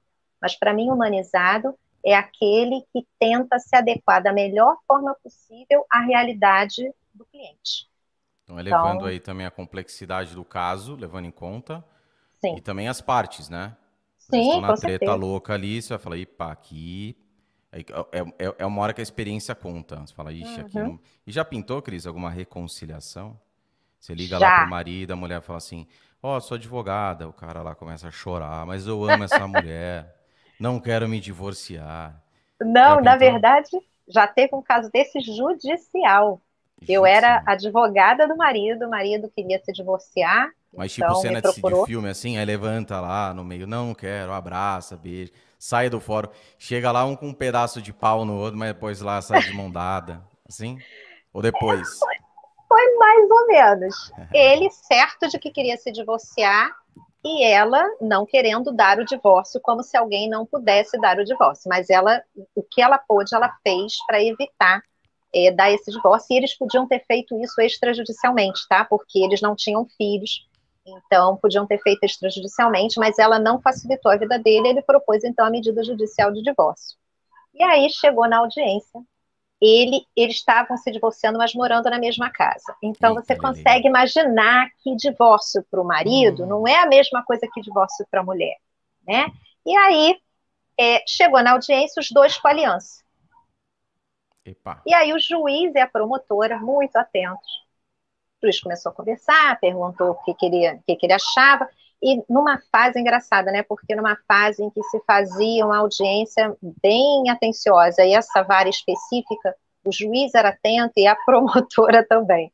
E aí o juiz olha para a mão dos dois e fala assim, mas por que vocês ainda estão de aliança? Ah, aí a mulher pegou e falou, não, ele está querendo se divorciar, mas ele me procura toda vez Aí eu, meu Deus, cara, ela contou detalhes sórdidos.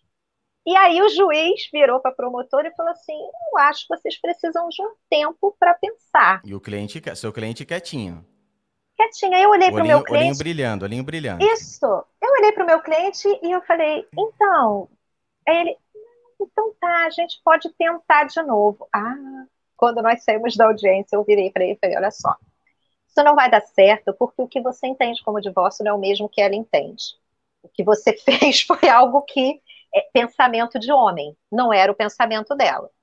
Você, quando me procurar novamente, eu tenho certeza que você vai me procurar novamente para fazer esse mesmo procedimento. Eu vou te cobrar tudo de novo. E ele, ele não.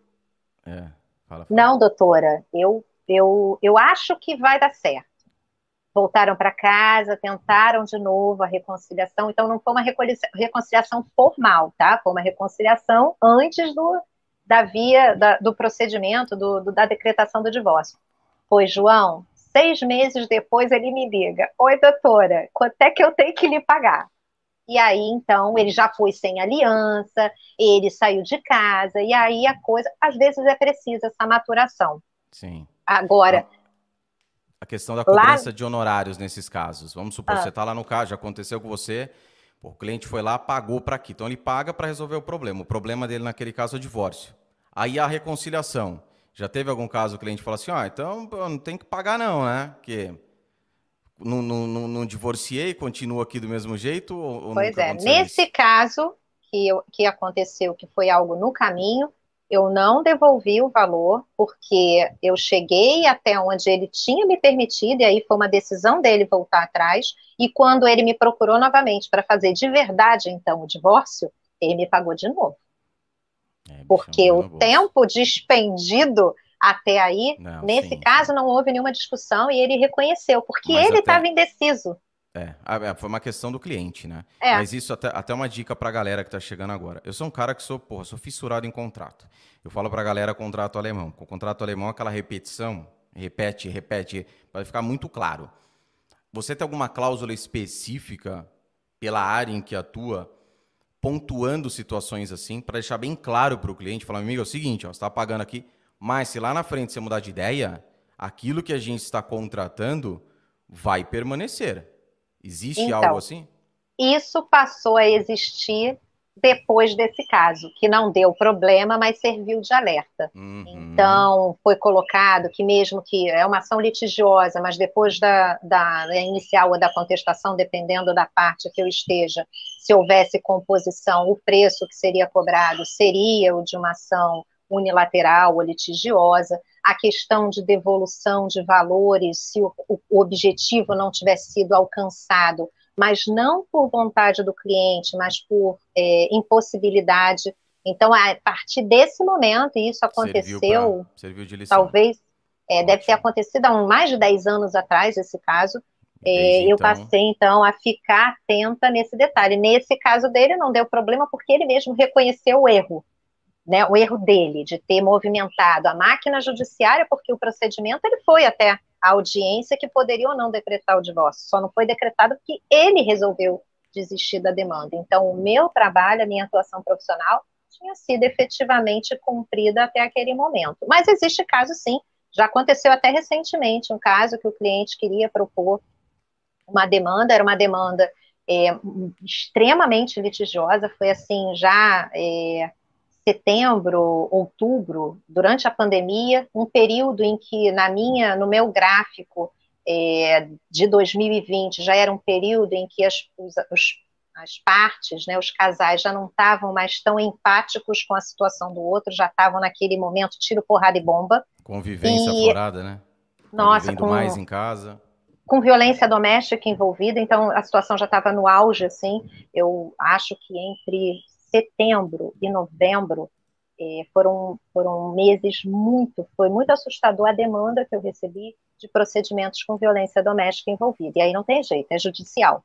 E aí o cliente queria uma atuação, a gente conversou, eu atuei no processo, nos procedimentos é, por dois meses, mas ele queria algo não queria algo como eu estava fazendo. Ele queria que eu comprasse o barulho dele. E eu expliquei para uhum. ele que eu já tinha explicado na primeira reunião que eu não comprava barulho de cliente como ele queria. Ele esperava que eu pusesse no papel todo, todas as mágoas dele. E aí foi o que a gente falou de separar né, a, nossa, a nossa atuação profissional do problema do cliente. E aí, nesse caso, eu devolvi a parte, né, fizemos uma conta e a parte é, que ele tinha pago a mais até então, eu preferi devolver, porque eu falei para ele, eu não vou conseguir atuar da forma que você espera.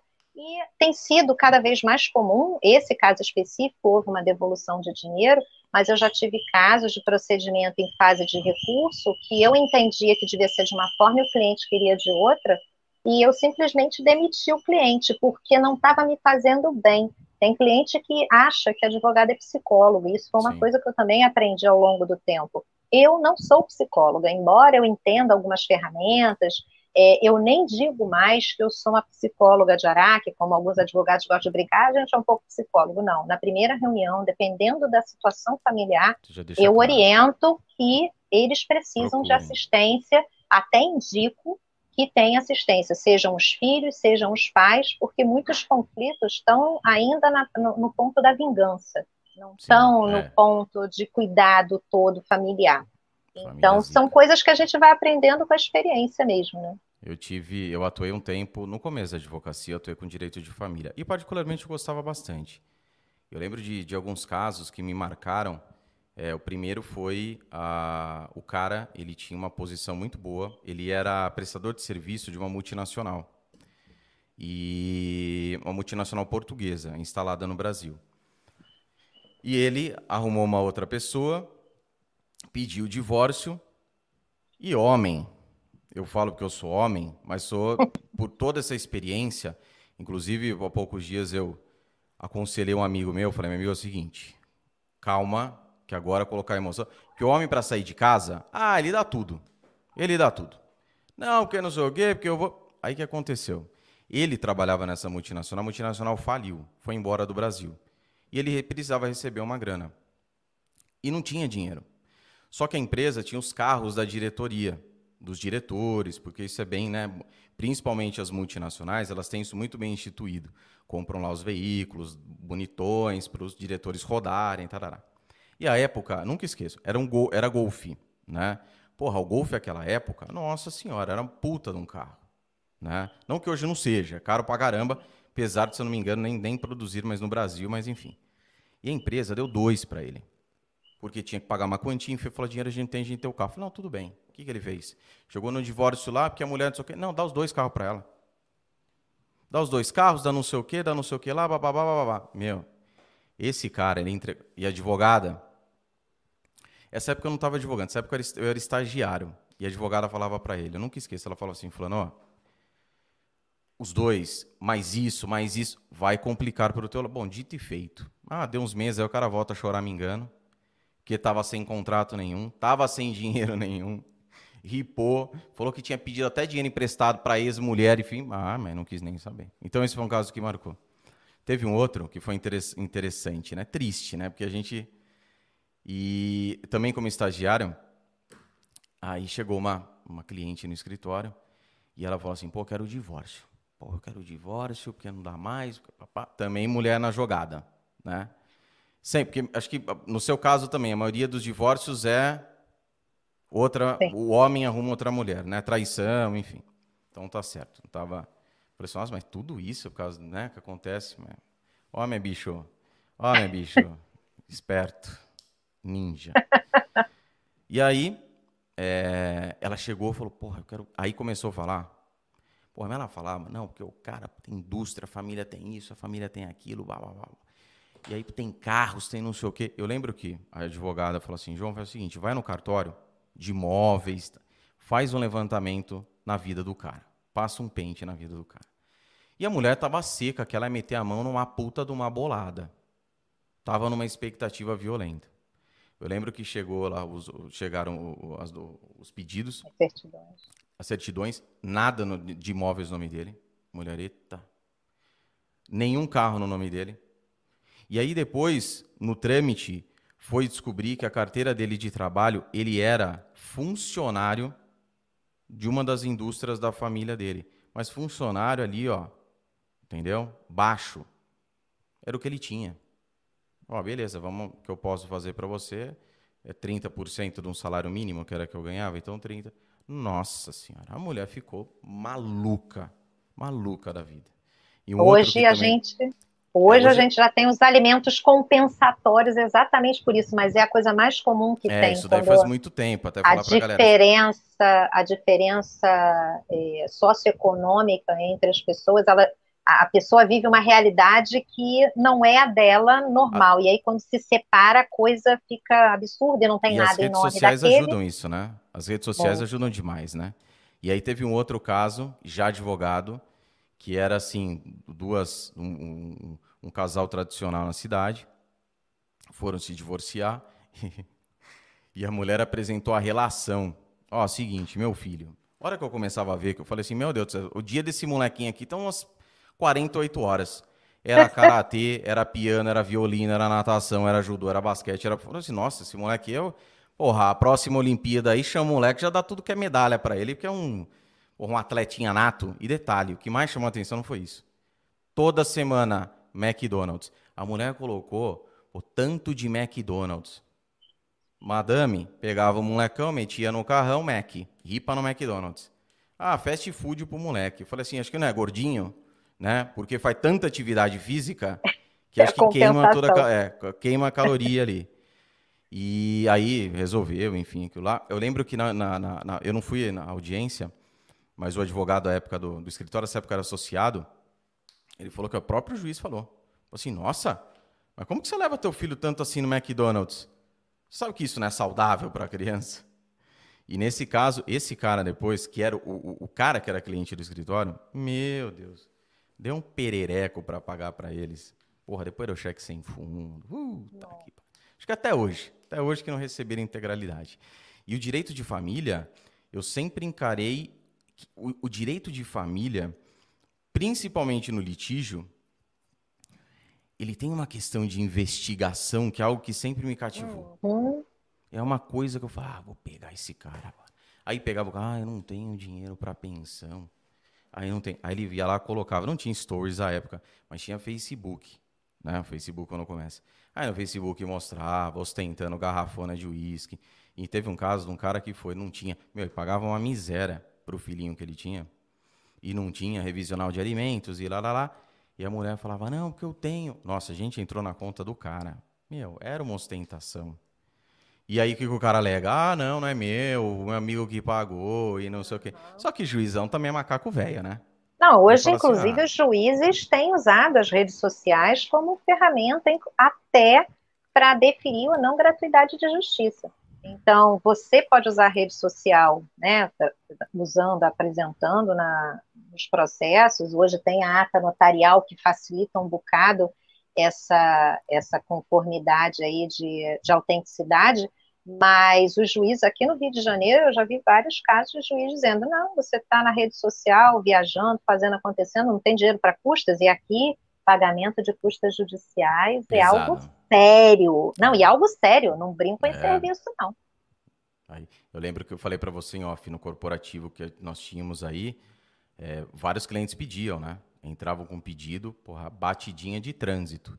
Você fala, o cara, o advogado fala, não, batidinha de trânsito vai ter. Ah, bichão canetava, dava aquela atrasada, né? O que facilitava, inclusive, para um acordo. Porque pelo volume, era algo que o juiz pedia, comprova. Aí até o cara comprovar, na, na, na puta, demorava, o advogado ligava, viu, vamos fazer um acordo aqui. Que é para que você né, já está no meio inserido ali na situação. Mas é, porra, direito de família, direito de família, é, é, é, essa, principalmente essa parte, né, do lógico. Falando que divórcio é legal, principalmente quando tem criança envolvida, é um puta saco, É bem, né? é, é bem complicado. É complicado. Mas essa parte da pesquisa que você fala realmente é bem legal. E aí nesse gosta. ponto, é, Exatamente. nesse pra ponto o advogado que gosta, é. Mas tira de letra. Ah, porque não vai, não vai achar nada. Ah, eu acho, rapaz. A gente acha. e aí você vasculha e sempre tem, né? Porque não adianta. É outra coisa, é outra virtude do ser humano. Ser humano, a maioria gosta de se expor. Hum. Entende? Aí o cara vai lá, ele se expõe. Entendi. É uma coisa que. É um ciclo sem fim. É o sim, é o é. Rei Leão, né? É um ciclo sem fim. É uma coisa de louco. Coisa de doido. Cris, algum recado para o pessoal? Já deixei o seu Instagram. Galera, quem quiser, e eu recomendo, vai lá no perfil da Cris, principalmente, príncipe não só, mas a galera aí, novo na profissão, tá? Uma visão aí diferente, bacana para você seguir. E a galera direito de família. Pessoal falando aqui nos comentários, porra, aprendo demais, inspiração. Então é, é bem legal isso, é bem importante essas questões. Então fica aí, se você quiser dar algum recado, fique à vontade.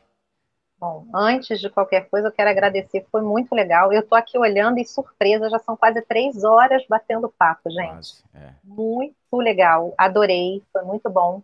Muito bom, inclusive, porque eu já te acompanhava, principalmente por conta do Matheus, assisti live de vocês, assisti a live que você fez com a Vanessa também, do Mega Jurídico, que a gente deve falar o quanto é importante também, Sim, um dos perfis mais antigos aí mais de, antigos. de informação jurídica. É, e vou fazer um jabá, se você permitir, claro. já que a gente falou bastante da advocacia extrajudicial. Eu vou estar ministrando um curso de férias na faculdade aqui no Rio de Janeiro, na faixa, nos dias 28, 26 e 28 de janeiro. É um curso sobre advocacia, é, direito das famílias multiportas, a importância da advocacia extrajudicial na atuação profissional até para mostrar para os advogados o quanto de, de ferramenta é, pode estar tá sendo passada e você está deixando de ganhar dinheiro com uma atuação que eu acho, sinceramente, eu, eu defendo como uma atuação mega importante. E também falar, né, um pouco, eu até acabei nem falando da Associação é, de Advogados, que eu hoje sou diretora aqui no Rio de Janeiro, e que faz parte um pouco da questão do networking, é, o quanto agregou, o quanto nós unimos tantos advogados com interesses comuns e que fazem muita troca e que também é, ajudam na criação de autoridade. Então, Sim. convido né, também as pessoas a conhecerem o perfil da aba Rio de Janeiro e o Juridicas, que é meu, meu segundo filho, né? Eu tenho dois filhos, a Gigi e o Juridicas. Esse é uma paternidade, uma maternidade é, dupla com a Célia Regina, é, que a gente também gosta muito, tem muita. Aposto, não estou vendo, mas aposto que muitos dos que vieram, passaram por aqui, vieram pelos Juridicas. Então, só agradecer é, pela oportunidade, foi realmente muito bom. Você inaugurou 2021, então foi a primeira live, a primeira live que eu estou fazendo em 2021. Quero agradecer muitíssimo, não só a você, mas a Matheus e Vanessa que me indicaram para participar desse podcast. Valeu, João. Agradeço, agradeço.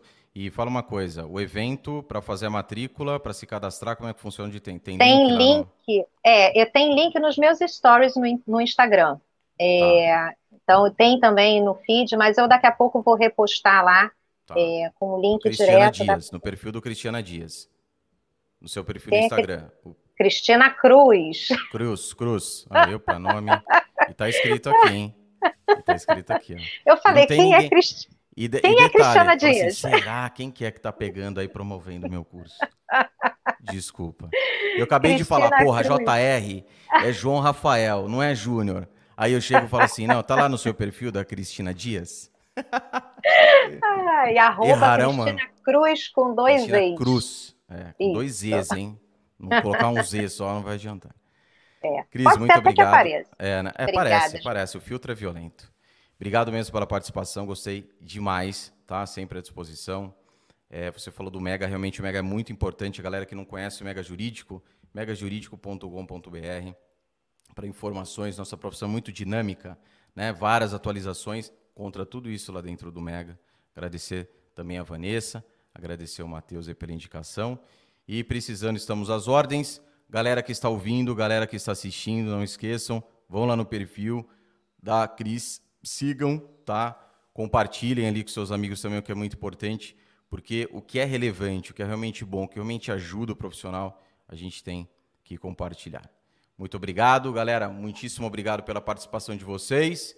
E qualquer coisa também à disposição. Bora que bora. A gente tem que continuar trabalhando, não é? Vamos nessa. Tchau, tchau, pessoal.